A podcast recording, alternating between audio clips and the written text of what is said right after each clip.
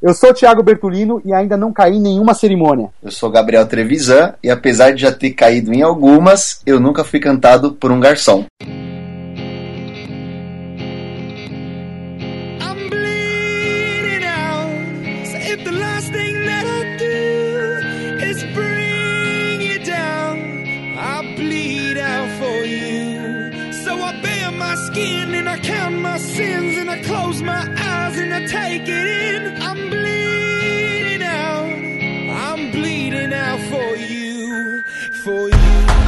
E aí, galera, beleza? Boa noite, amiguinhos. Roubei Nossa, a entrada da... né? Meu Poxa. nome é Rafael Petroco e eu não sou o segundo fotógrafo. Eu sou o terceiro fotógrafo. eu sou Ana Cariani e eu só sou segunda fotógrafa quando eu quero. Ó, ó. quando alguém te convida. tipo isso, mas eu vou ser eu quero. É isso aí. Isso aí. Então, e as mensagens? Você quer, você quer ler ou não quer ler? Não quero. Então pula. Vamos para o bate-papo.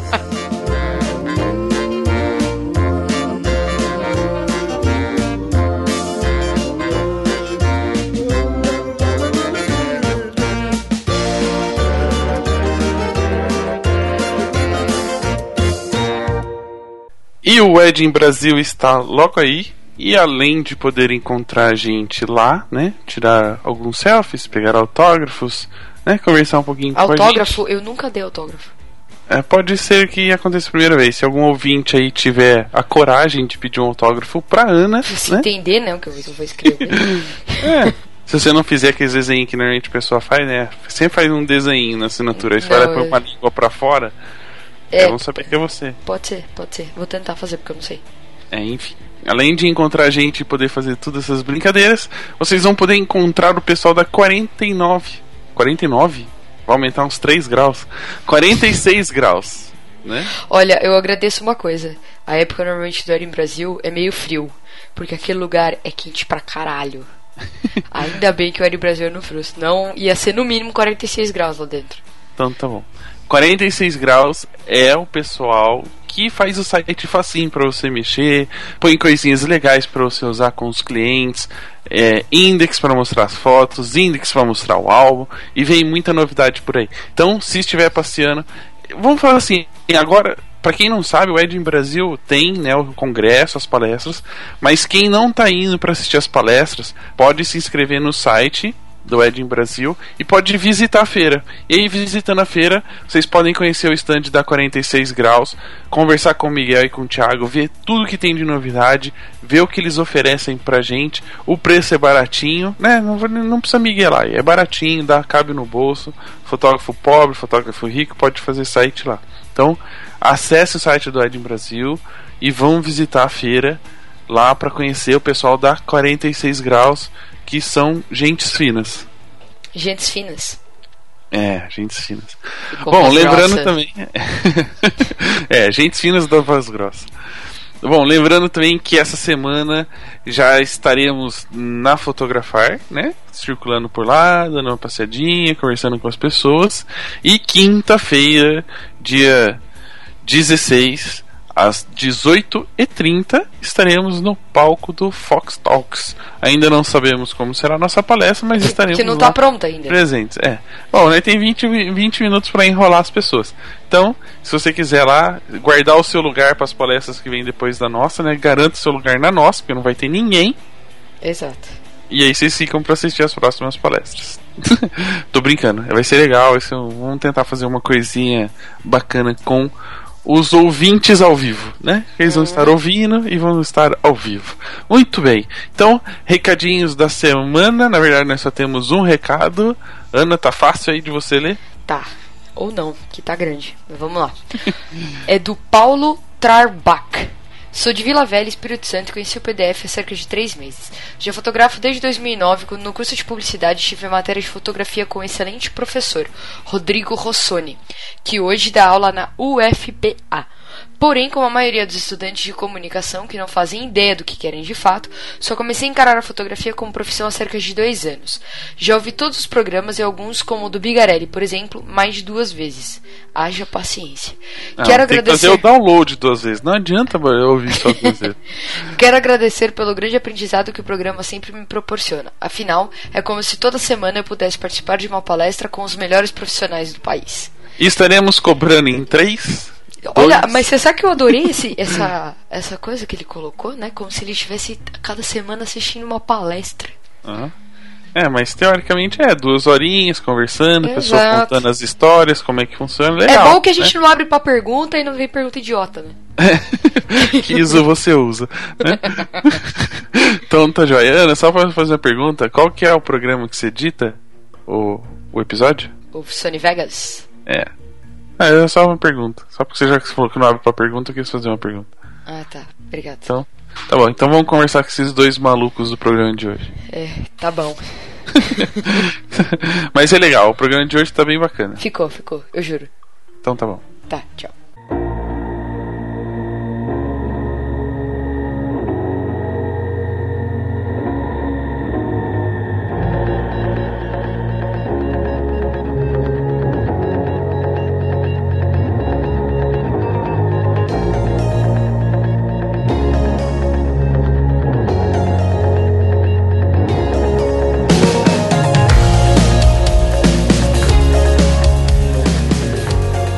Bom, vocês já perceberam que hoje o quarteto é formado por segundos fotógrafos. O bate-papo hoje vai rolar sobre este tema, sobre a importância deste profissional Ou não, durante né? o. Hã? Ou não. Não, é importante. A gente vai, durante o programa a gente vai discutir quais são as vantagens e desvantagens e vocês em casa façam as contas. Aí é outros 500, né? Mas que ele é importante, é importante. Eu Alguém acho que às vem vezes ele é importante só pra fazer número no casamento. Pra noiva achar que contratou, né? Dois, três, Então. mas só o primeiro que presta. mas é importante. Só pra ela se sentir mais segura, né? Quando vê mais um, fala, opa, beleza. Opa, tem É mais. aí. tem- Não tá fazendo sozinho, né? Então, aí tá a importância. É a, a noiva não te processar depois porque ficou faltando profissional. Exatamente. É verdade. É, é importante, não, a gente não deixa de tirar essa. Mas antes de falar sobre os prós e contras e sobre essas coisas, negócio de cair, garçom cantar, né? É, essas coisas a gente deixa mais pro final. Vamos Sim. conhecer um pouquinho os convidados. Bom, já apresentaram o nome. O Gabriel, a gente sabe que recolheram ele da sarjeta, né? Pegaram ele na rua pra cuidar. Então, Fora. Ele ainda não se recuperou totalmente. Não. É verdade. Eu tava lá no fim do, eu tava lá no fim do mundo passando fome, com aquela barriga d'água, sabe a camisa do Flamengo, né? É do Flamengo que fala.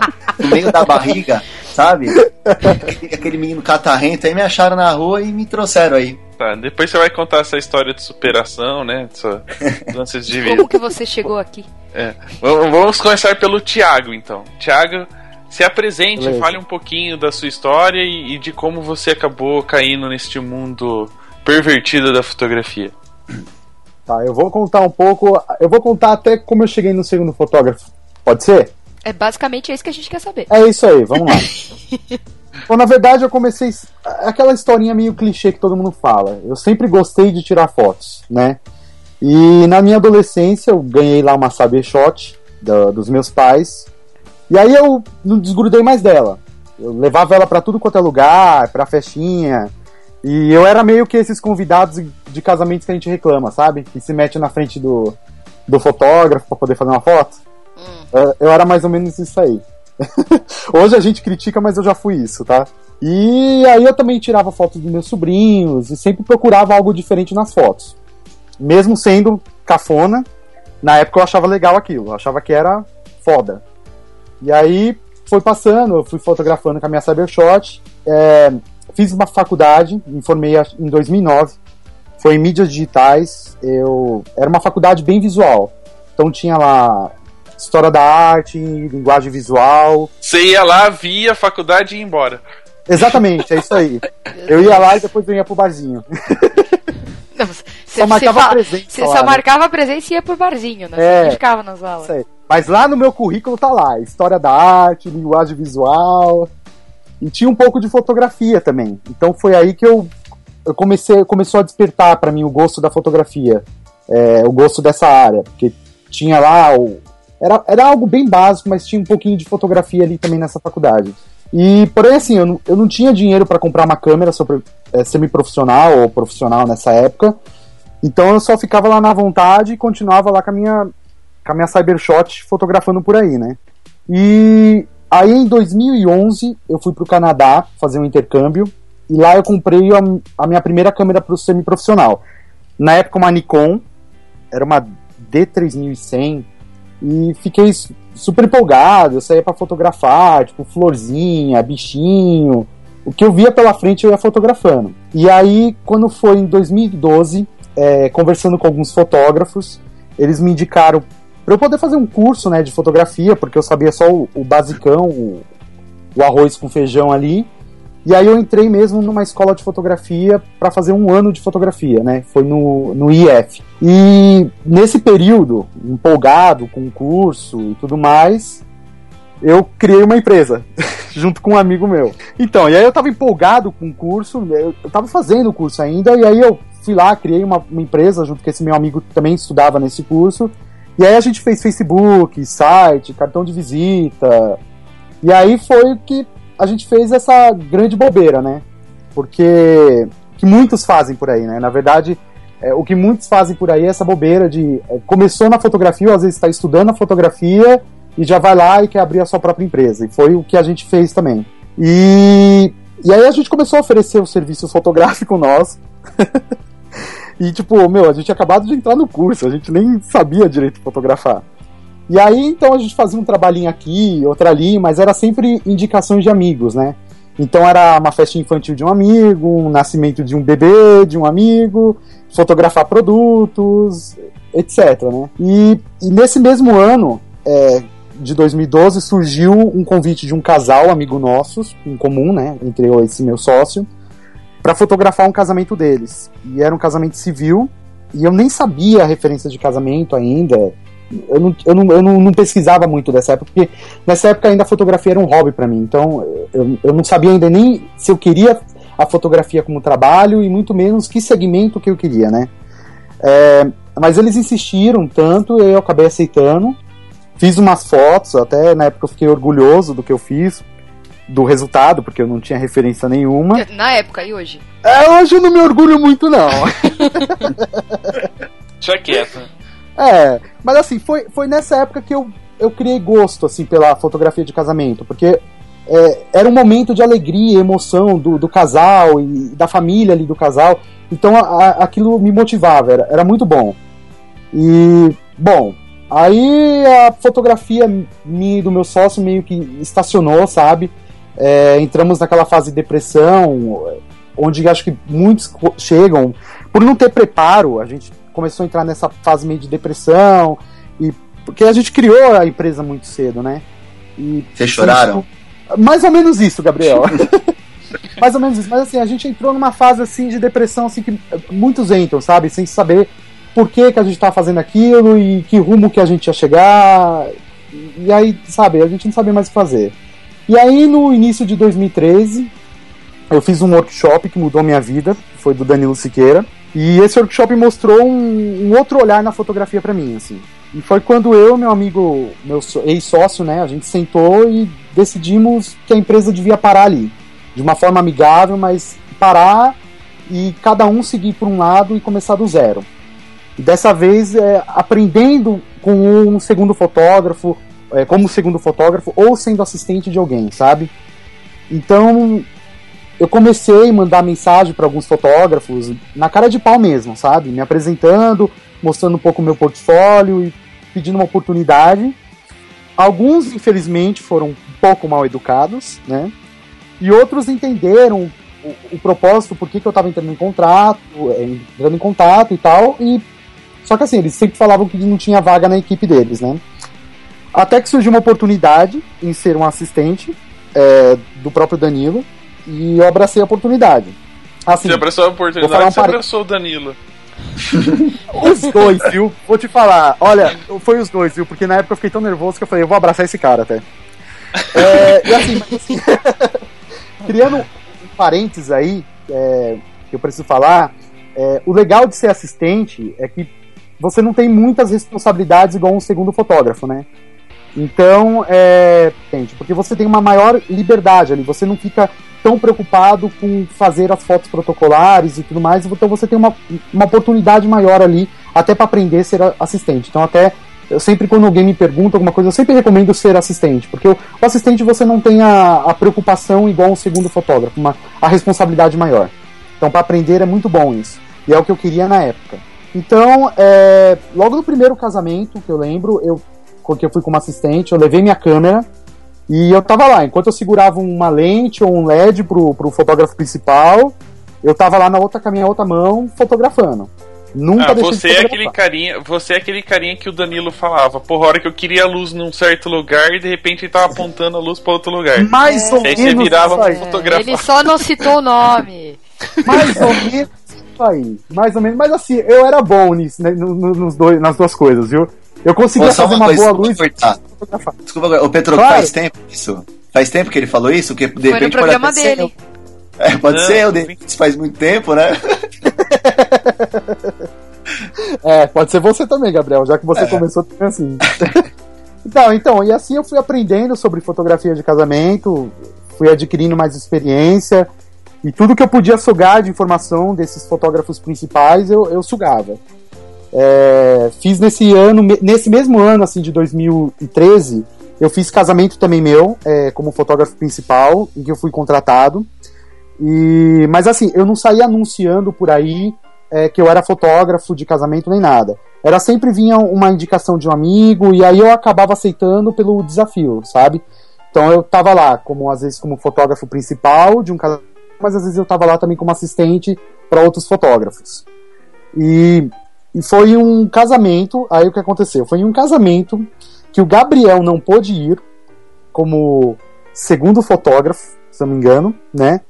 É, não, não, é, na verdade foi isso. Foi com um casamento que o Gabriel não pôde ir como segundo fotógrafo. Eu acabei indo como segundo fotógrafo. Era uma responsabilidade maior, né? Mas naquela época eu já estava mais preparado, porque eu já tinha feito muitos casamentos como assistente e também como fotógrafo principal para alguns amigos meus.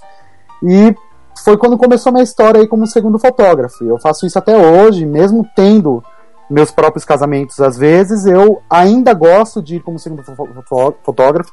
É, acho isso bacana e até mesmo como terceiro fotógrafo eu também às vezes vou. É, até prefiro às vezes como terceiro fotógrafo porque você não tá. É igual que nem a Ana falou, é, você não tá muito ali. É, é, o Rafael, aliás, falou, né? Que você não tá muito ali também é, preocupado com fotos protocolares e tudo mais, então você tá mais livre para poder fazer o que você quer. Então, eu até prefiro às vezes ir como terceiro fotógrafo do que a, como, ter, como segundo, porque eu aprendo às vezes muito mais. É isso um pouco da minha história. Só vou, só vou lembrar a galera que está escutando o programa que a gente está falando muito segundo, primeiro fotógrafo. Existe uma certa discussão na internet de que é, primeiro fotógrafo é aquele que tem que garantir o casamento e o segundo é o que tem que criar. A gente tá falando de primeiro e segundo aqui como o primeiro dono do contrato, aquele que tem a Exatamente. responsabilidade, aquele que tá dando o nome para a equipe. E é segundo, quem vai auxiliar. O que cada um vai fazer no casamento aí é uma questão de organização de cada um. Mas Sim, a gente tá. vai falar sobre isso durante o bate-papo. E você, Gabriel, depois que te tiraram da rua, como é que foi o negócio? depois do seu resgate, te deram um banho. Deram pra banho. de comida. Levar, levaram no veterinário pra dar vermelho. é, aí eu sarei, aí tô aí, tô aí no mundo. Bom, na verdade, antes de falar de mim, é, quero dizer que, poxa, é um prazerzaço estar tá participando do Papo de Fotógrafo, porque eu sou ouvinte assíduo, eu escuto todos os programas. E, poxa, quando vocês convidaram a gente, eu fiquei muito feliz, de verdade, sem palavras mesmo, viu? Escuta então... todos, tá fudido, vamos fazer a chamada oral. Só que eu preciso ouvir antes para eu poder saber o que perguntar. É, aí. Então, na verdade, assim, é, como o Thiago falou, é, minha história começou também na fotografia. Na verdade, eu nem sei como começou, né? Só sei que eu virei fotógrafo. Mas começou como um hobby. Eu sempre tive muita vontade de, de ter uma câmera melhorzinha, né? Quando eu era criança. E eu sempre gostei muito de foto. Então, por exemplo, é, quando a gente ia em família pra praia, eu pedia para alguém tirar uma foto minha com o mar de fundo. E se a foto ficasse torta, o, o horizonte ficasse torto, eu reclamava. Então, Era uma coisa que, que uma coisa que nasceu comigo, assim, essa chatice com foto, né? Muito bem, no ano de 2008, se eu não me engano, eu tava com uma grana guardada e eu resolvi comprar a minha primeira Nikonzinha, foi uma D60 na época. E aí eu comecei a praticar, que nem o Thiago falou, comecei a tirar foto de tudo, saía, tem um parque aqui ao lado da minha casa que eu pô, ia todo dia fotografar qualquer coisinha lá. E foi na época que o Flickr tava bombando, né? É, todo mundo postava foto no Flickr, compartilhava e tudo mais. E algumas pessoas elogiavam as minhas fotos, falando: pô, suas fotos são boas, como é que você fez essa foto aqui? Aí eu falava: pô, sei lá, cara, eu bati o olho ali e fiz, sabe? Uma coisa totalmente inconsciente assim. E o que acontece? Nessa época, eu já trabalhava com a minha mãe, com meu tio, eles têm uma empresa de locação de equipamentos para eventos. Então eu já estava meio que inserido nessa área de eventos. E é aí que vulgo pula-pula, né? O quê? Vulgo pula-pula, balão. É, não. Como assim? Não entendi, como assim? É eventos ah, corporativos para com crianças junto, né? É. não, não é esse, o Petroco, besta. É, é, é médicos, né? Então, aí eu comecei a fotografar, fazer umas fotos para a empresa e comecei a tomar gosto pelo negócio. Então, algumas é, empresas organizadoras é, viram que eu comecei a fotografar, começaram a me contratar para os eventos. Só que eu vou falar para vocês, evento é uma coisa muito chata, porque não tem ação nenhuma, né? Tá o cara lá falando, aí você tira uma foto do palestrante, do auditório e acabou. Não tem muito o que fazer. Nessa época, é, na verdade isso foi mais ou menos durante um ano. Eu tenho uma amiga, a Juliana, que depois eu vou falar dela, ela foi muito importante para que eu conseguisse virar fotógrafo de verdade, né? Ela me indicou para uma empresa que eu não me lembro o nome. É uma empresa mais tradicional de casamento, né? Eles fazem foto e vídeo. E aí, sinceramente, eu não, não, não foi muito legal assim o meu primeiro contato com o casamento. Por quê? Eu fui com eles em uns dois ou três casamentos para ver como é que era, mais ou menos. Eu nunca tinha nem entrado numa igreja com uma câmera na mão, né? E aí, é, acho que no quarto terceiro ou quarto casamento, eu já fui fotografar meio que sem saber, sabe? Eu só tinha ido observar, então eu já fui com uma responsa. E na época eu não tinha experiência nenhuma, não tinha entendimento nenhum de casamento e muito menos equipamento. Na época eu tava com uma D90 com uma 1805, né? Então ficava um pouco complicado para você conseguir fazer alguma coisa. E aí eu não gostei. Falei, ah, casamento não é para mim. Falei, não, deixa quieto, vou continuar nos meus eventos. E agora entra o, o ponto-chave da história, principal. Não é todo mundo que tem o privilégio de ter um puta fotógrafo na família, né? É. Não é verdade? é, é, só pra te avisar, só pra te, eu, eu só, só um pequeno detalhe, é. né? Cunhado já não é parente. é verdade, né?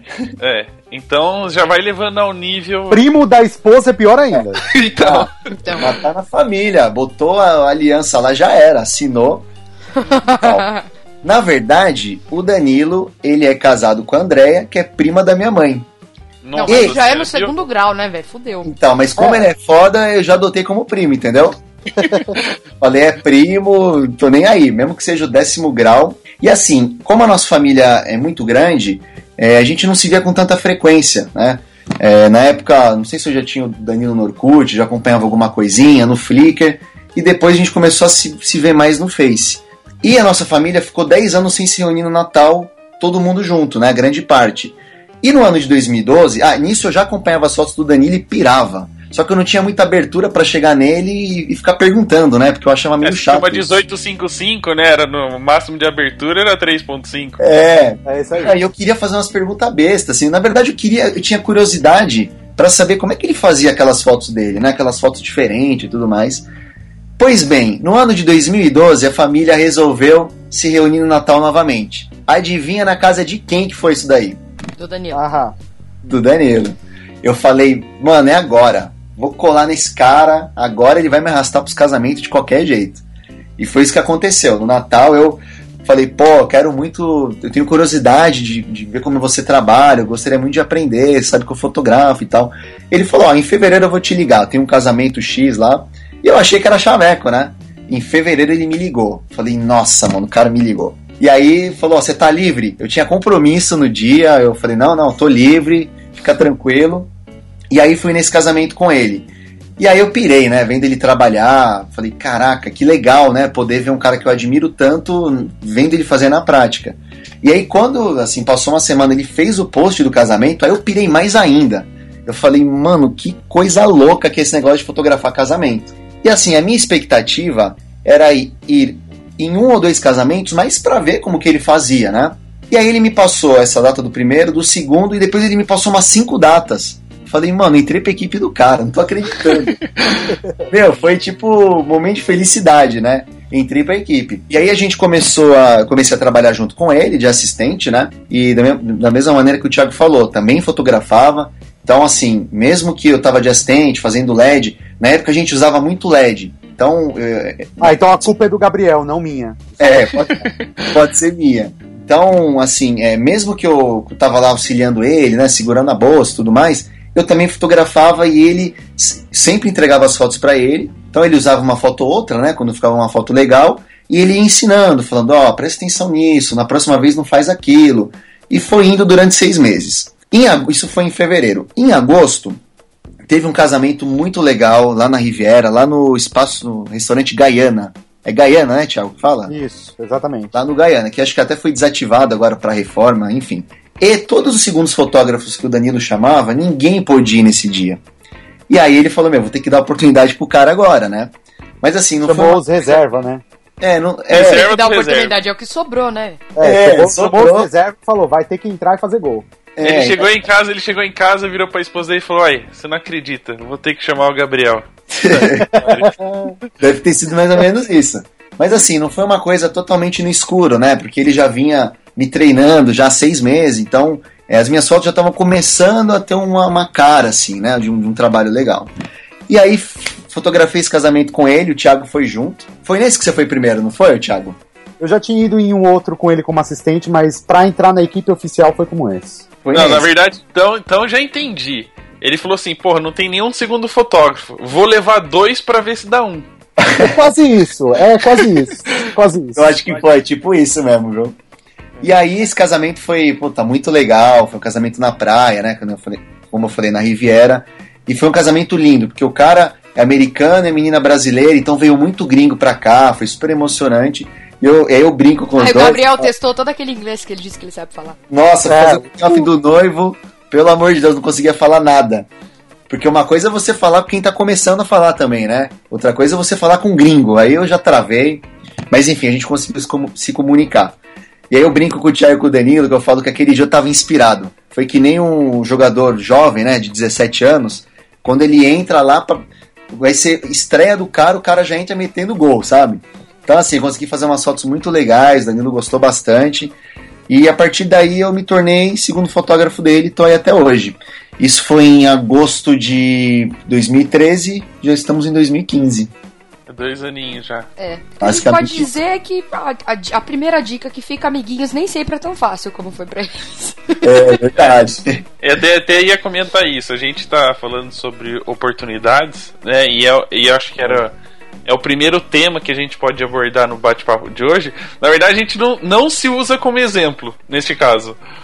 Porque é. tem vocês que de repente já conseguiram ser assistentes ou segundo fotógrafo do Danilo. No meu caso, é, eu já fui trabalhar no estúdio que fez o meu casamento e depois eu saí já para um outro grande estúdio em Campinas. Então, assim. É, e, eu tipo... já saí do, do, meu emprego assinando a carta de demissão, quer dizer, só que é o contrário, né? Porque eu fui mandado embora, graças a Deus, com o outro.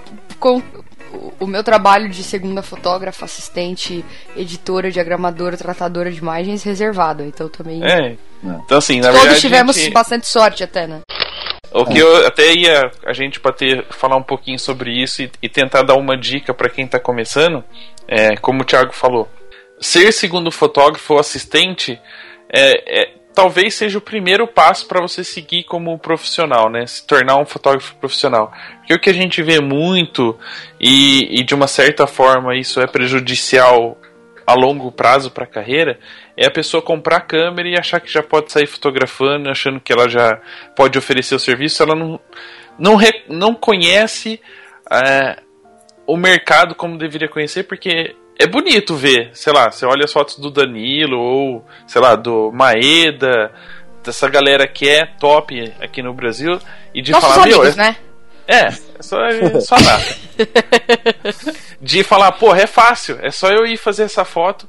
Mas existem, além da, das dificuldades técnicas, outras coisas que acontecem durante o casamento, durante o atendimento, contrato, que pode deixar exatamente como o Thiago falou, de dar aquela desanimada e de chegar até pensar em desistir da fotografia.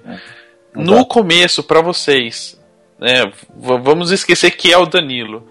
É, como é que foi o começo, o desafio de ser um assistente de um segundo fotógrafo e ter que. Porque, de uma certa forma, por mais que você não tenha responsabilidade, você tem que cumprir um- o seu dever, né? Você tem que fotografar e, e, e trazer um bom resultado, porque senão ele não teria nem continuado com vocês. É que eu acho que ainda ele faz porque somando vocês dois dá um e ele leva. Ah, é. Mas como é que foi o começo, assim, de fotografar mesmo? O que, que vocês aprenderam durante esse, esse período? Ó, antes de, antes de responder, vou até voltar um pouco no que você falou. E eu sempre, eu e o Thiago, a gente sempre comenta isso, que nós somos privilegiados e abençoados por Deus, porque é, muitas pessoas gostariam de ter essa oportunidade, infelizmente muitas delas não conseguem. Né? Então, é, que nem no meu caso, foi uma coisa totalmente sem querer, né? De chegar pro Danilo e pedir, e ele, ele correu um pouco mais atrás, mas também conseguiu, isso que importa, né? Então, é muito legal isso que foi. é, eu me considero um abençoado por isso, porque desde o começo, depois eu até quero falar de algumas pessoas que foram importantes para que eu conseguisse me tornar um fotógrafo, eu sempre consegui estar perto de pessoas boas que me ensinaram muita coisa. Então, isso é importantíssimo. O que, que vocês aprenderam com essa, essa experiência de ser assistente? O que, que vocês aprenderam, né? Tanto na parte prática de fazer um casamento, mas na parte teórica de se programar também para ter os próprios trabalhos. É, na verdade, assim, é, é, eu acho que, como você falou, né? Às vezes a pessoa compra a câmera, se empolga, tira uma foto ou outra legal e já sai trabalhando. Eu acho que, assim, quando a gente começa lá embaixo, é, é mais ou menos como numa empresa grande, né? Ninguém chega numa grande empresa, um jovem de 18 anos, por exemplo, já num cargo importante. Então o cara chega como. é, como é que fala? Estagiário. estagiário, Estagiário. e aí ele vai, vai seguindo até ele, ele conseguir chegar onde ele quer na empresa, né? E na fotografia de casamento também é a mesma coisa. Quando você começa de assistente, você primeiro você tá ali para observar mais, né? É, por mais que a gente clicava, pelo menos eu quando eu estava de assistente eu observava muito. Eu acho que isso é o mais importante, né? Então, por exemplo, fazendo LED, então ali a gente já observava um pouco da luz, de como tem que ser feito e tudo mais. E observando, você também vai aprendendo é, como funciona um casamento, né? Desde a cerimônia, ou então na festa. Na festa, geralmente, é um pouco mais tranquilo, porque é a festa, né? Agora, a cerimônia tem lá o passo a passo, que geralmente sempre é igual. Então, você acaba aprendendo algumas coisas que lá na frente vão te dar um suporte para que você já pense: bom, isso aqui vai acontecer agora, então eu tenho tempo para fazer tal coisa. Então, acho que é basicamente isso. É extremamente importante. E infelizmente, tem pessoas que acabam queimando essas etapas. Eu vou dar outro exemplo de futebol. É a mesma coisa que um time que tá mal e tem um, um, um moleque super talentoso lá no banco de 17 anos. E aí o que acontece? Quando, quando o técnico bota o moleque para jogar, nessa situação ruim, é, o que, que vai acontecer? Ele vai, ele vai jogar mal pro time inteiro. E aí a torcida vai pegar no pé, ou seja, vai queimar o moleque. Então, eu acho que quando um fotógrafo que pode ser que tenha um talento grande no futuro, ele queima essa etapa, então ele pode estar se prejudicando lá na frente, entendeu? Na verdade, na Eu verdade acho eu, acho, eu acho super importante você ser assistente. Eu acho que todo mundo, pelo menos uma vez, tem que ser assistente. É, é importantíssimo. É, é- é sendo assistente que a gente vai aprender, a gente vai observar. É que nem o Gabriel falou, a, a gente vai aprender mais sobre a luz, a gente vai aprender é, como um fotógrafo principal é, trabalha. Não que a gente vá copiá-lo ou é, a partir daquele momento fazer tudo que aquele fotógrafo principal faça, mas é, você aprende muito mais sobre cerimônias, rituais de cerimônias, que existem vários tipos de cerimônias, tem a judaica, tem, tem vários tipos, então assim, é, quando você é um assistente, você aprende muito mais. É, quando você é um segundo fotógrafo, a sua responsabilidade é muito maior, então você já tem que é, estar ali apto, é, já sabendo do, do que, que você tem que fazer. É, então, quando, quando você é assistente, você aprende muito mais sobre essas etapas, sobre essas coisas. Então, assim, eu, eu acho que é, é é uma etapa fundamental que todo mundo tem que passar, principalmente quem, quem quer começar nessa área de casamento de, ou de eventos sociais. Tem que passar pelo menos por, por, uma, por uma vez de você ser assistente de alguém e, e aprender um pouco sobre isso também. É, e outra, quando você começa a trabalhar como o primeiro fotógrafo, né, o dono do negócio, existem algumas. Como é que fala? É... Contratempos? Não, não é contratempos. Responsa tipo, seriam responsabilidades que não uhum. são relevantes à fotografia. Por exemplo, você tem que administrar o estúdio, fazer a contabilidade, né, atender, que às vezes você ainda não está preparado para fazer. Porque uma coisa é você ter o dom, sei lá, você é um segundo fotógrafo, você tem um talento, tem um conhecimento técnico para fazer boas fotografias, mas você não sabe vender. Então, se o primeiro fotógrafo já tem um estúdio, você está tranquilo, porque você está pensando só em fotografia. E, e quando você é o dono do negócio, você tem que ter outras técnicas, outras habilidades para poder desenvolver o seu trabalho e conseguir vender o seu trabalho para o público, né? Tem isso também. E a gente acaba aprendendo quando está acompanhando alguém, é, mesmo que é num, mesmo que seja num evento que a gente não está tão ligado ao atendimento, mas você tem como a pessoa se comporta, como a pessoa age diante o casal, diante os convidados. Então é, é, bem legal conhecer esse mundo, né? E não só em, a gente está falando casamento porque é o que, é, que a gente tirando a Ana que faz banco, né? E só conversa com caixa. é. é importante também, porque tem aí um lado, né? De comunicação. É, tem a parte financeira. É, dela é importante porque ela ganha mais dinheiro que a gente. É, é, ela pode cobrar quanto ela quiser do Itaú, entendeu? Eu falo que eles precisam me dar mais dinheiro pra eu pagar o que eu devo pra eles. Só isso. É, faz sentido, né? né? Se você não me paga mais, eu continuo devendo na conta. Então, é, é verdade. Faz Apesar de que quanto mais tempo eu devo na conta, mais tem juros. Aí eles também ganham mais. Ah, aí você precisa de mais de serviço. Neve. E eu continuo sem dinheiro nenhum, né? Que o dinheiro entra e sai, entra e sai. Volta pro Itaú. É uma coisa incrível. Eles não te pagam, né? Eles te mandam só o. o, o, o ticket do caixa eletrônico que tá diminuindo. É, né? Tipo, descontado da conta. É. Pode ficar tranquila. Descontar, não, foi, cre foi creditado, ó. Sua conta tá menos, é. menos negativa agora. Ai, meu Deus. Então, mas é legal que esse, é, além da questão técnica fotográfica, você aprende outras coisas, né? Acompanhando. E não só em casamentos. Mas a gente até conversou, teve um programa que a gente fez com o Zorba, que é o, o Guilherme Schauer, né? Sim. Pra quem não que alguém conhece, se alguém conhece ele como Zorba, é o Zorba. Se alguém conhece ele como Guilherme Eu só conheço como Zorba. É. Ninguém conhece ele como Guilherme T. Só a família dele. É. Alguém conhece. Enfim, ele, ele falou sobre isso, que muito do que ele sabe fotografar hoje, né, do que ele gosta de fotografar, é devido às assistências que ele fez para outros profissionais e que ele aprendeu muito. Então é legal isso. Então, para quem está escutando o programa e está aí começando na fotografia, né, e tá não quer correr o risco de queimar já o nome de primeira, é, dá uma pesquisada, conversa com que nem o Thiago fez, na cara de pau mesmo. Manda é, mensagem não, fa não façam o que eu fiz, na verdade, né? De é, querer já se aventurar na área antes mesmo, às vezes, de você ser profissional, antes mesmo de você ser um, um, um fotógrafo. Eu tava aprendendo. É, conta, conta, um pouquinho dessa experiência, Tiago. Como é que foi, assim? Vamos, vamos falar, até você entrar em depressão, que você falou, vou desistir de ser fotógrafo. Como é que foi? Você, beleza, você tinha alguns trabalhos, mas o que, que te desanimou? Que chegou a um ponto que você falou, meu, o que, que eu tô fazendo? Na verdade, assim, o começo a gente fica totalmente animado, né? Está começando a fotografia, então tudo para você é importante quando você vai é, fotografar. Ah, um amigo te chamou para um evento, às vezes você vai de graça. É, isso não é, menti não, é, não, é, não, é, não é feio de falar. Muita gente, às vezes, a gente começa realmente fazendo trabalho de graça para os amigos. O que é importante? Eu, eu penso assim: eu prefiro fazer de graça do que cobrar um valor que talvez seja ruim lá na frente. Então eu prefiro fazer. Quem está começando, eu até indico isso. Então, assim, é, você começa fazendo eventos, assim, pros seus amigos tudo mais. É, mas chega uma hora que esses eventos acabam. Então, assim, você começa a entrar em depressão porque você não, não sabe que área você quer seguir, porque você acaba fazendo tudo.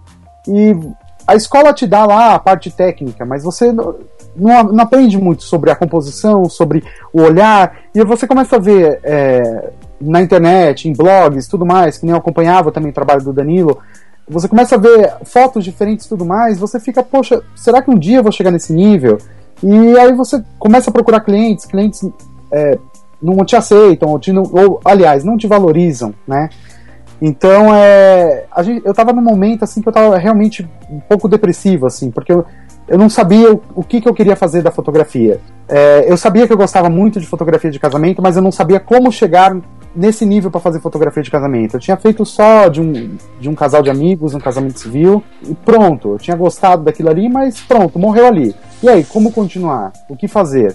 Eu não, eu não tinha esse preparo, eu não, não, não sabia por onde seguir. Então isso foi muito ruim para mim. E aí que foi que realmente eu pensei, poxa, eu não deveria ter aberto uma empresa agora, não, a gente não deveria ter assumido uma sociedade agora, sendo que nós ainda não estávamos preparados para isso, sabe? É, foi quando realmente a gente decidiu, ó, vamos começar do zero.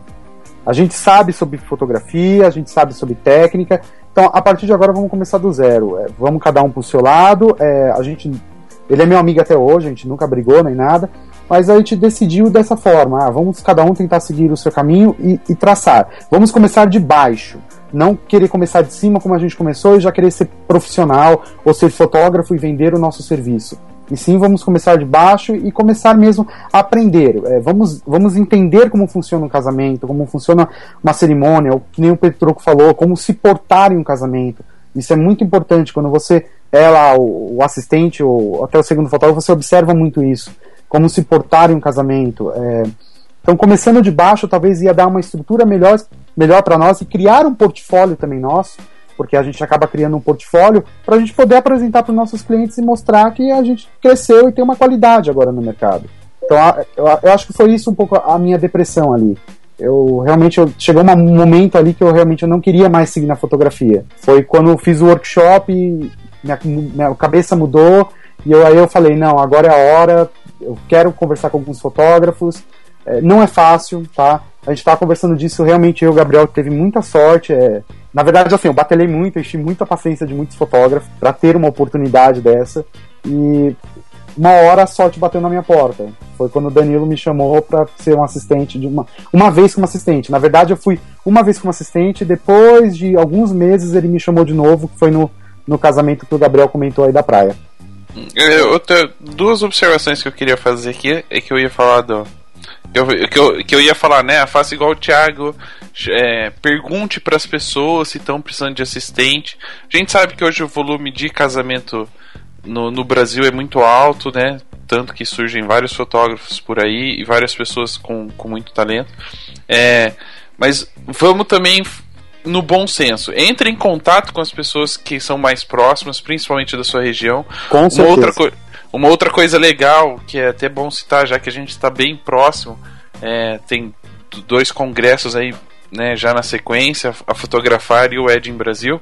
É, participem desses congressos, vocês vão ter contato com muitos, muita gente, muito fotógrafo, e, e ali pode nascer um, um, relacionamento que te gere alguma oportunidade Sim. de acompanhar algum trabalho. Network eu não sei, é muito não... forte. Muito, muito e posso, importante. Posso dar uma dica? Claro. É, me colocaram no grupo aqui, me convidaram, que inclusive você tá no grupo, Petroco.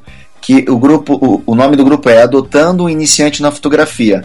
Então, assim, é um grupo que tem 3.300 membros. Então, assim, direto, tem uma pessoa falando, ah, preciso de assistente e tudo mais. Então, ali é uma oportunidade também para você de repente conseguir alguém que já tem mais experiência, né, para começar a seguir os passos da pessoa. Acho que ali também é uma, uma boa oportunidade para isso, né? E criando um parênteses também, é, assim como eu tenho certeza que o Gabriel ou como eu, um dia a gente realmente vai seguir a, a, nossa carreira aí, a gente, claro, a gente quer que, é, que Deus nos abençoe e a gente possa seguir a, a nossa carreira de como fotógrafo principal. É, agora que a gente está mais preparado, eu pelo menos agora estou mais confiante em, em, poder seguir. Agora, realmente, que eu estou fazendo meu novo site e tudo mais, porque agora eu estou mais confiante em poder seguir a minha carreira de, de, de, de, como primeiro fotógrafo. Então, assim, vagas sempre surgem por aí, tá? Então, assim, é importante começar de baixo, que nem eu falei. É, porque às vezes o assistente ele vai realmente virar o segundo fotógrafo, como o Gabriel virou, como eu virei. Então, assim, vagas como assistência sempre tem por aí, tem gente, sempre gente precisando.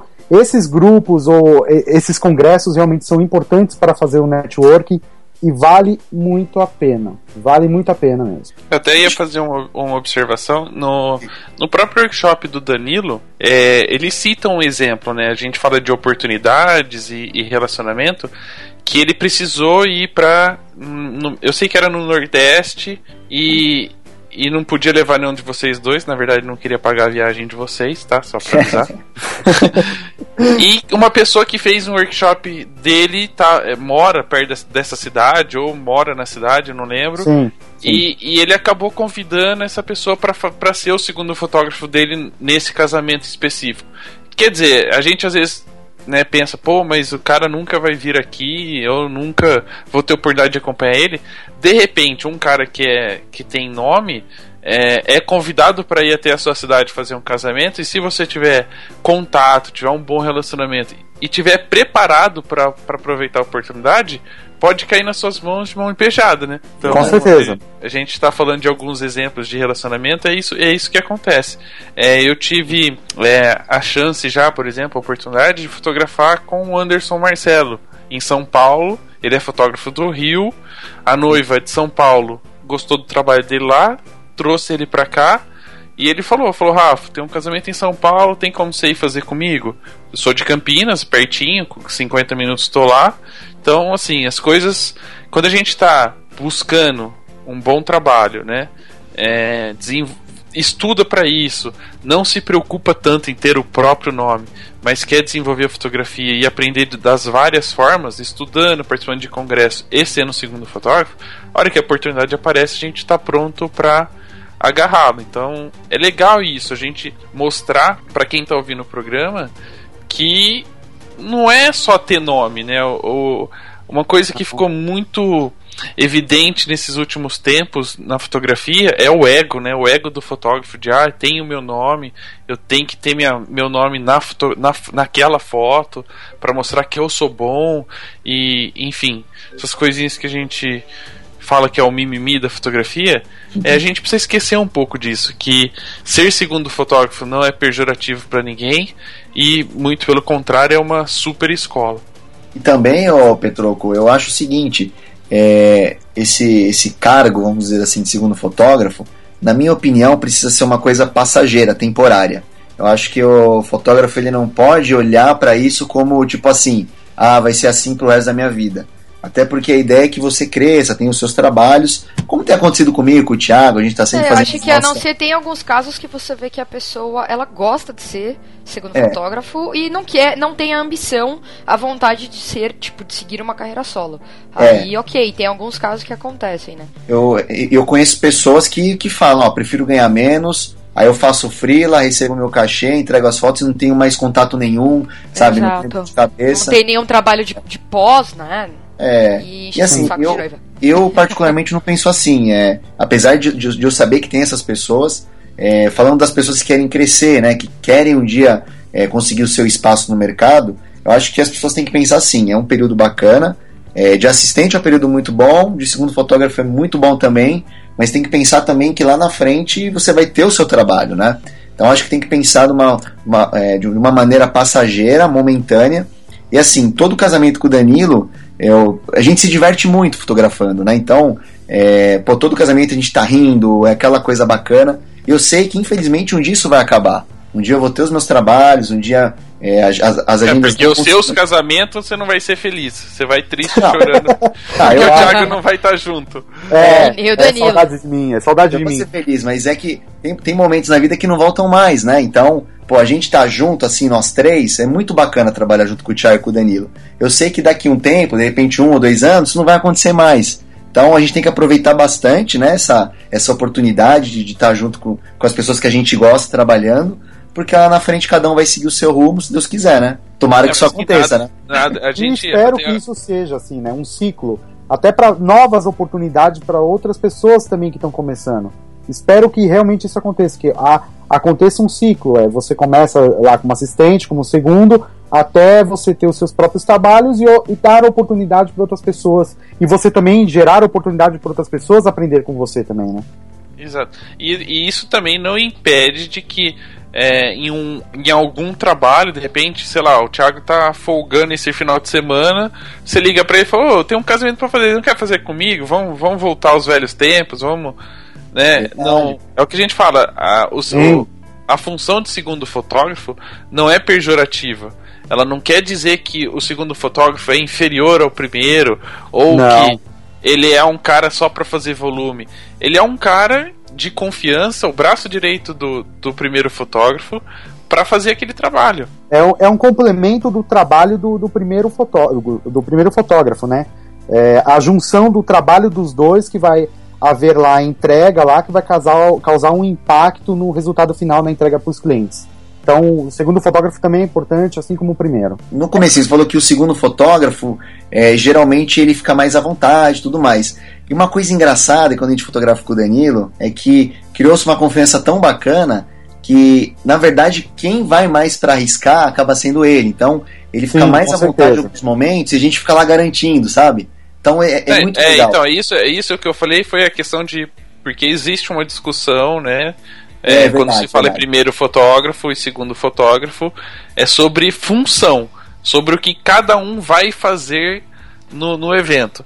Então a gente fala que no evento, pelo menos essa é a minha visão, que o primeiro, ó, estou falando do evento função. O primeiro fotógrafo é o quem garante as fotos, né? Sei lá, entrada dos padrinhos, é, protocolares, essas fotos padrões que não podem faltar. E o segundo é o criativo. É verdade. É a minha visão. A questão que a gente está falando de primeiro e segundo no programa é sobre quem tem o contrato, né? E quem é o assistente, a pessoa que está indo para montar a equipe. Não, concordo total. É que, é como você falou, no padrão, a coisa padronizada é assim, né? Primeiro é o cara que garante, o segundo tal. Mas uma, de vez em quando acontece isso, né? A gente consegue se entrosar tão legal que, por exemplo, tem dia que ele falou, oh, faz a entrada hoje dos padrinhos, aí tem dia, ah, faz lá, fica lá com a noiva até ela sair. Então isso é, é muito legal. Cada, cada fotógrafo tem um método de trabalho, né? Cada um se é. sente mais seguro de alguma forma. Ele acaba assinando lá o contrato, mas na verdade a gente tá ali uma equipe, como você disse mesmo, né? Isso que é muito bacana. Cada um tem mesmo o método, porque eu conheço um que fala pra você fazer a noiva lá no carro, ele faz a entrada dos padrinhos, a hora que a noiva chega, ele tá do seu lado também pra você. porque o cara não confia em ninguém, filho. Ele tem que é. fazer tudo. É né? verdade. É tem, tem, tem louco pra tudo. Mas é, é legal isso, a questão de confia, confiança. É, eu, eu vou, vou falar um pouquinho. Esse programa eu tô falando bastante. Eu também achei. Mas eu, eu tô falando por conhecimento de causa, né? É, para quem não sabe ou acompanha o programa, acha que eu tenho meu próprio estúdio, que eu faço as coisas quando eu quero, a hora que eu quero, não é bem assim. É, eu brinquei na entrada que eu sou terceiro fotógrafo, mas é por uma questão hierárquica, né? Porque o primeiro, que é o que vai no contrato, é o meu chefe, que é o Guilherme Righetti. A segunda fotógrafa, oficialmente, é a esposa dele, então, por hierarquia, eu acabo sendo terceiro. o terceiro. Porém, como a gente fecha mais de um evento por final de semana normalmente, é, no dia do casamento eu acompanho a esposa dele e eu sou o segundo fotógrafo, o cara que fica mais livre para criar. Aí você é promovido. Não, na verdade a responsabilidade é a mesma. ela tem a, a, garantia, mas eu também tenho que garantir a parte criativa. Tem que me virar nos 30. Aí, no caso de ser um segundo fotógrafo criativo, é, tem a questão da confiança. Quer dizer, imagina só uma pessoa é, tem o estúdio com o nome dele, né? tem uma segunda equipe, que já é, em alguns casos, problemas para algumas pessoas, é, em que tem a esposa que garante o casamento e um outro fotógrafo que faz a parte criativa, ou seja, é, a confiança que ele tem que ter na equipe é muito grande, porque a gente tem que manter a qualidade no trabalho apresentado e a criatividade para o cliente, porque ele não está comprando o Rafael fotografia, né? Ela tá comprando o estúdio Riguete Fotografia e Cinema, na qual eu faço parte do quadro de funcionários. Ah, mas teve aquela que falou, foi lá fechar contrato e disse: Eu quero que vai o Rafael. Ah, sim. Já mas tá isso nesse aí. nível, já. Caramba. Teve uma noiva Não, que pediu ele. Ó, Não, mas aí tem, aí tem algumas coisas que até é legal depois a gente falar Eu achei que ele isso. fosse falar assim: tem algumas coisas que até é legal, eu paguei ela por fora pela pedida. Não, quase. Eu dei uma caneca. Mas, é, Ô, Petro, você sabe que aconteceu isso comigo há pouco tempo? Teve um casamento que a gente fez, foi inclusive com a Brigadeiro Filmes, com a, com a Nini e com o Fernando. E foi um casamento super legal lá no Palácio dos Cedros. E assim, eu e o Thiago, a gente é meio parecido nesse sentido, porque a gente sai conversando com todo mundo, daqui a pouco a gente já tá amigo dos convidados, sabe? E aí, beleza, passou um certo tempo, aí uma, no- uma, uma noiva, né, que, já, que estava de convidada nesse casamento, chegou lá no, na Nini e no Fernando, contrataram eles, depois o Danilo, e falou, ó, Danilo, eu só vou te contratar se for aquele fotógrafo que tava com você, aquele doidinho, aquele magrinho doido lá. E ela exigiu, você acredita nisso? é, Hoje isso ela é deve legal. estar arrependida. Hoje ela deve É, estar não, isso com o casamento vai ser agora, semana que vem. Aí se eu não me achei, né? Falei, ó, tô ficando importante nesse negócio aí, Danilo. Não, mas é legal a gente falar isso. Foi até bom a Ana ter E assim, até antes de você falar isso rapidinho, é, uma coisa que é importante é que assim, ela não quis que você fosse porque, por causa do, do trabalho que você fez. Tanto porque quando é, o Danilo entrega, ou qualquer primeiro fotógrafo entrega, a noiva não sabe de quem são as fotos. Ela, fo- ela quis você porque ela gostou de você, da sua personalidade. Exato, E isso é super importante, né?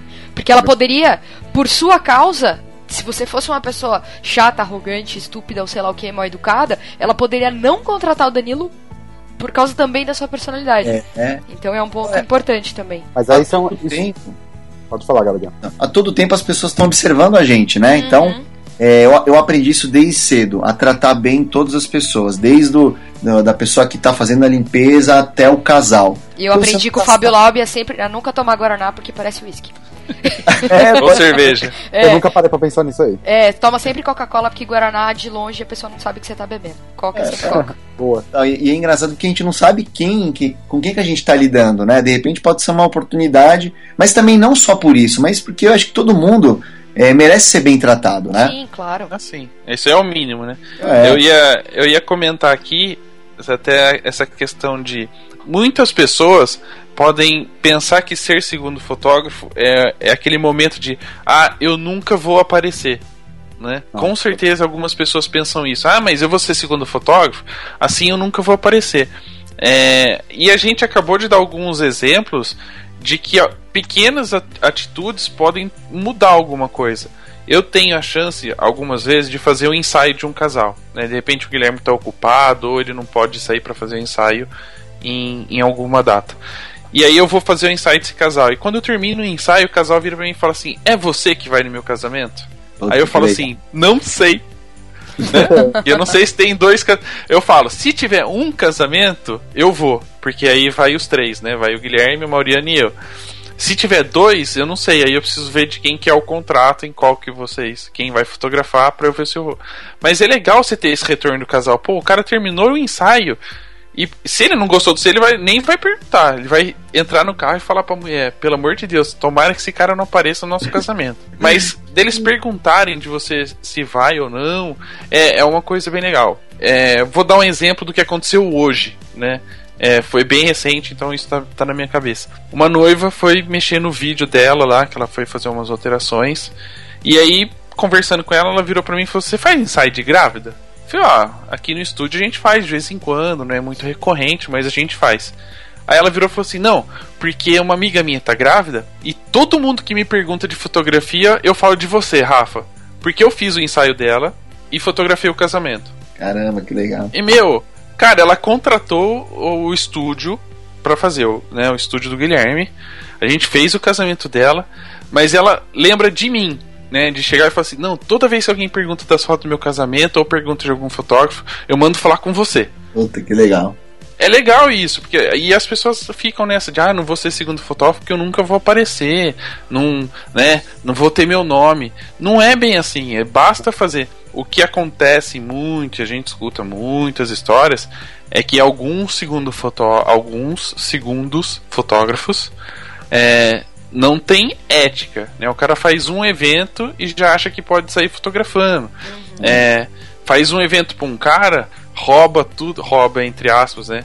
Tudo as todas as informações, contatos e não sei o que, e abre a própria empresa. Enfim, é, isso aí acontece no, no, mundo em geral, né? Em qualquer. Não, sim. Segmento. Mas assim, o que acontece? Às vezes, alguns fotógrafos, por exemplo, que você tentou entrar em contato, Thiago, é, já não te deram oportunidade porque já passaram por isso.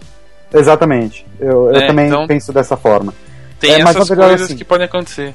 O que vocês estavam citando é muito importante mesmo você saber é, se portar no casamento e tal, porque assim, você está ali é, representando uma empresa, né? Então, assim, é até legal você ver como é que é o comportamento daquele fotógrafo, porque você tem que ter um comportamento um pouco parecido, porque você está representando aquele fotógrafo. Às vezes ele está de um lado lá da festa, você está do outro.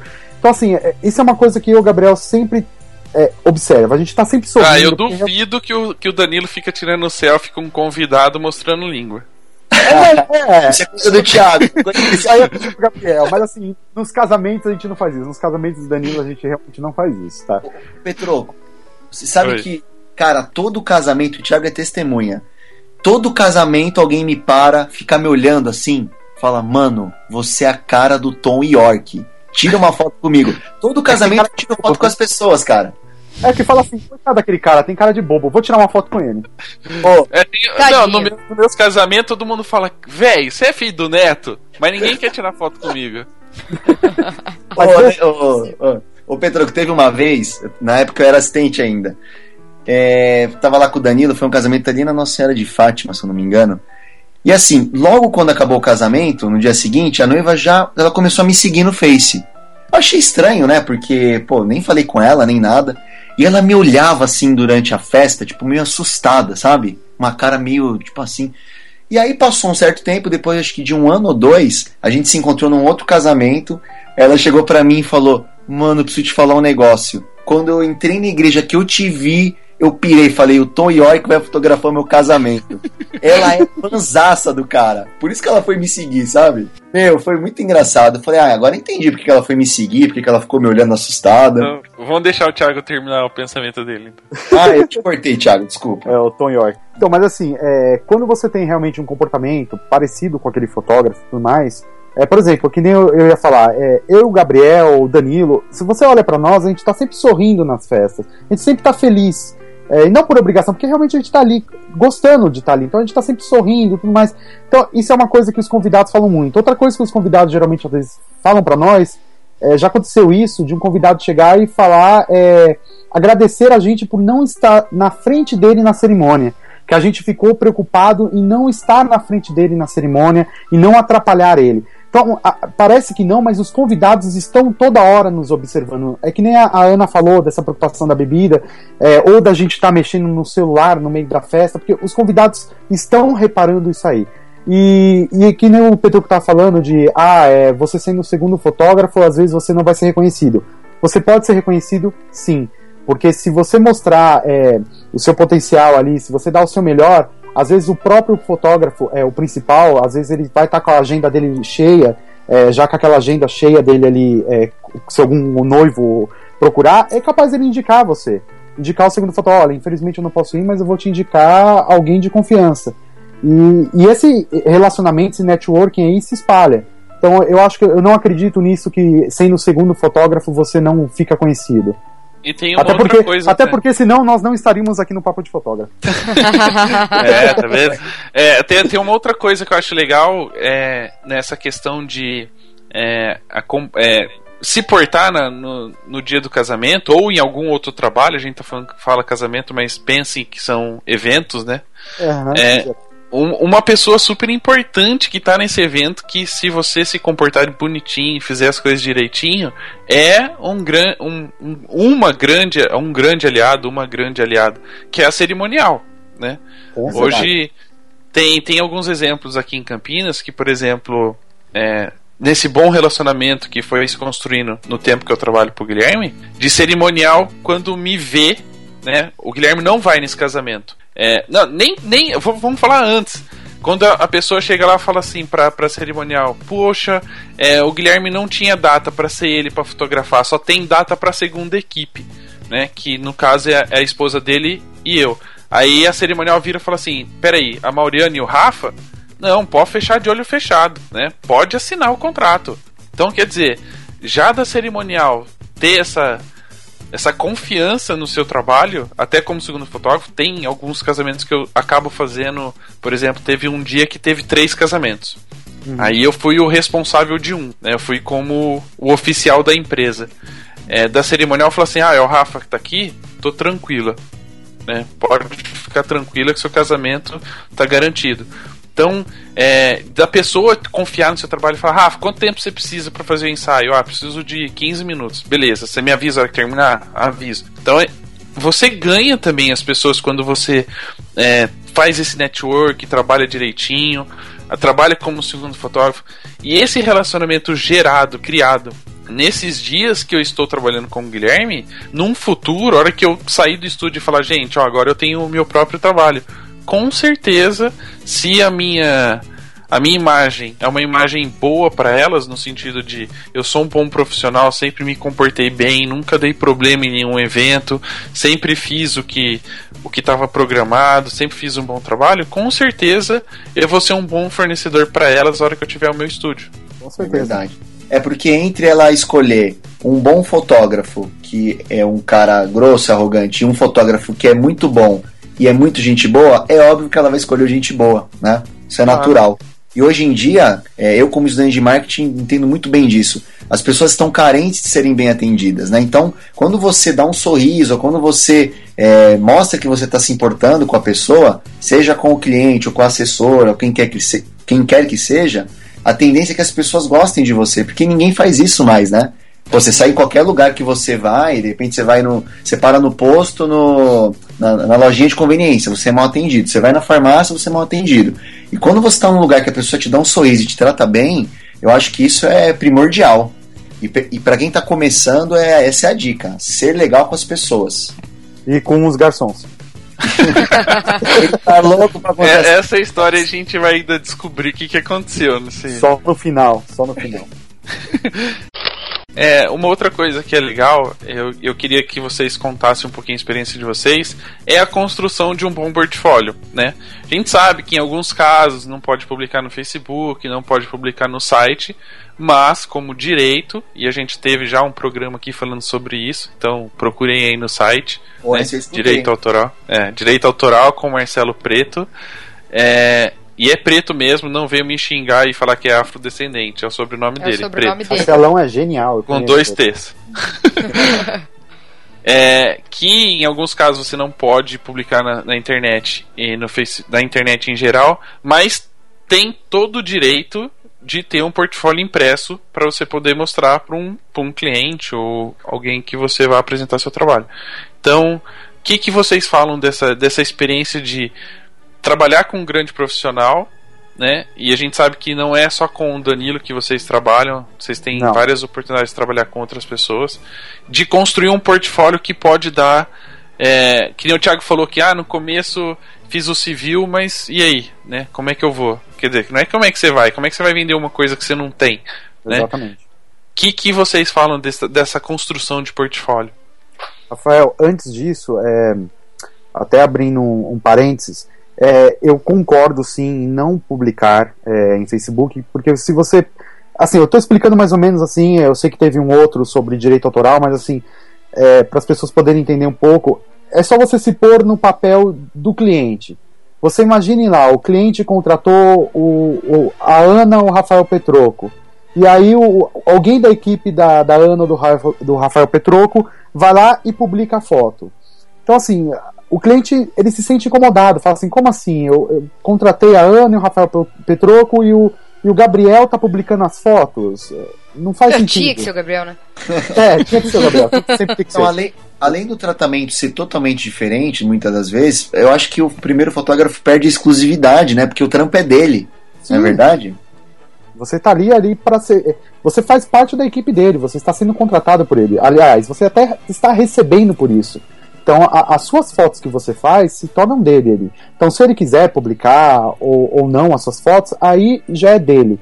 Mas você pegar as suas fotos e sair publicando por aí, não faz sentido, né? Isso aí é um puxão de orelha para mim, é isso? Ah, Eu não sei. Ah, é verdade. Não, é eu combinado? sou assim. Existe Alô, alô, um acordo pré-estabelecido em relação a isso? Se Ok. o, o cara que te contrata fala publique à vontade, ou Ok. publique à vontade depois que eu publicar, né? Aí, tipo, ok, não tem problema nenhum, porque ele não se sente incomodado e ele tá tranquilo com essa situação. Mas, se o cara já deixou é, é, explícito que ele não quer que você publique, né? Tipo, por que, que você vai publicar, sabe? É. Verdade. Né? Você vai arranjar problema e o cara nunca mais vai te chamar. E vai, te, e vai se queimar no mercado, né? Porque é capaz do cara Exatamente. contar por aí e você acaba cê- se queimando no mercado. Você quer ver uma coisa que aconteceu uma vez? Essa foi sensacional. Eu acho que o Thiago não tava comigo nesse casamento. Muito bem, tô lá fotografando o casamento, né? Beleza. Aí tá na festa e chegou um cara. Me deu um cartão e falou: "Ô, Cara, quando você precisar de um assistente, você entra em contato comigo. Eu falei: Não, beleza, tranquilo. Deixa o seu cartão, te aviso, sem problema. E o cara tava com uma câmera lá, né? E ele tava fotografando junto comigo. Muito bem. Aí quando eu tô saindo, eu vejo na mesinha, aquelas mesinhas de saída, eu vejo um bolo de cartão do cara. Ai. Falei, mano, esse cara tá tirando, né? Mas o Não cara era o falei quê? Então, ele tava começando. O cara falei, Era o cara, tá Thiago, tirando. entendeu? Ele não quer falar o nome, mas era o Não, Thiago. não, mas a pergunta é a é. seguinte: o cara dele. não era convidado. Não, era convidado. Era convidado. E era convidado e levou a câmera, porque assim, como o cara tá começando, ele queria aproveitar a situação, né? É lógico. Eu também acho que legal, pode levar, não tem problema. E aí o que aconteceu? Ele chegou, primeira coisa que ele fez foi postar foto do casamento na página dele, marcando os noivos, e assim, com um tratamento totalmente diferente do meu, saiu uma coisa totalmente estranha. E aí todo mundo achou que, que ele era o fotógrafo do casamento. Exato. Nossa, velho. Então, aí na verdade eu falei, mano, eu vou falar um monte pra esse cara. Mas eu fui super de boa. Falei, mano, chamei ele no inbox, falei, cara, você tá começando, não, não é assim que você faz tudo mais. E o cara levou numa boa até. Até que foi uma conversa legal. Mas tem que também é, entender que você não pode ser oportunista, né? Você tem que aproveitar as oportunidades, mas não pode fazer dessa maneira, né? Não, Mas e é assim, se falei, é você quer, é convidado e você quer postar, posta na sua página pessoal, né? Escreve alguma coisa mencionando que você era convidado e, e- você que- fez umas fotos dos seus amigos e quis presentear, sabe? Não vai É. postar na sua página Ou manda, profissional. ou manda dando- direto. manda direto pra eles, exato. Se eles quiserem Você postar, é eles convidado, postam. você manda pros noivos. É, o cara Você- posta como se fosse um trampo, tipo, nossa, eu achei muito sem noção, sabe? É. Postar na página pessoal marcando os noivos, as pessoas não sabem quem é o cara que tava lá no dia. É, ó, isso é uma coisa que eu entendi desde o começo. Da- na no primeiro casamento, o Danilo falou: ó, não pode postar no Face, no blog, mas pode usar como portfólio. Então, assim, Mas não, não só ele, como outros fotógrafos também optam por isso, né? Uhum. É. então, assim, poxa, eu tenho muitas fotos Principalmente legais. quando é freelance, né? Freelance é mais, Com é mais certeza, complicado. com certeza. É. Então, assim, é, como eu tava começando, então eu não tinha casamento pra publicar. Então eu ficava desesperado, porque eu tinha muitas fotos legais que só eu poderia ver e não podia postar. Mas eu soube entender isso, sabe? Eu fui esperando a oportunidade e os as oportunidades foram aparecendo de fotografa um casal, de repente fotografa um casal de amigos, ou pinta um trampo, um casamento que você vai fotografar. E aos poucos eu fui postando e aos poucos comecei a dar uma, uma movimentada no meu blog. Então, assim, é importante saber esperar, sabe? Não é porque você tá com uma foto legal que não te permitiram postar que você vai na loucura só porque é uma foto boa, sabe? Que É óbvio que dá uma tristeza de você não poder mostrar isso pras pessoas, né? Mas é, é, você vai arriscar perder a oportunidade de continuar trabalhando com a pessoa porque você postou a foto. Mas você pode mostrar numa reunião, entendeu? Sim, claro, alguma forma alguém vai acabar vendo aquilo. Sim. Você só não vai ter curtidas no Facebook. Então, aí assim, que nem o, o Petro tá falando agora da, de ter um portfólio, né? É, é muito importante, é, é muito bom você ter esse, um portfólio e ainda mais casamento diferente. Por exemplo, assim, você quando você tá com é, esses fotógrafos mais conhecidos, é, eles acabam fazendo esses casamentos que as pessoas amam mais, sabe? Um casamento na praia, um casamento descolado.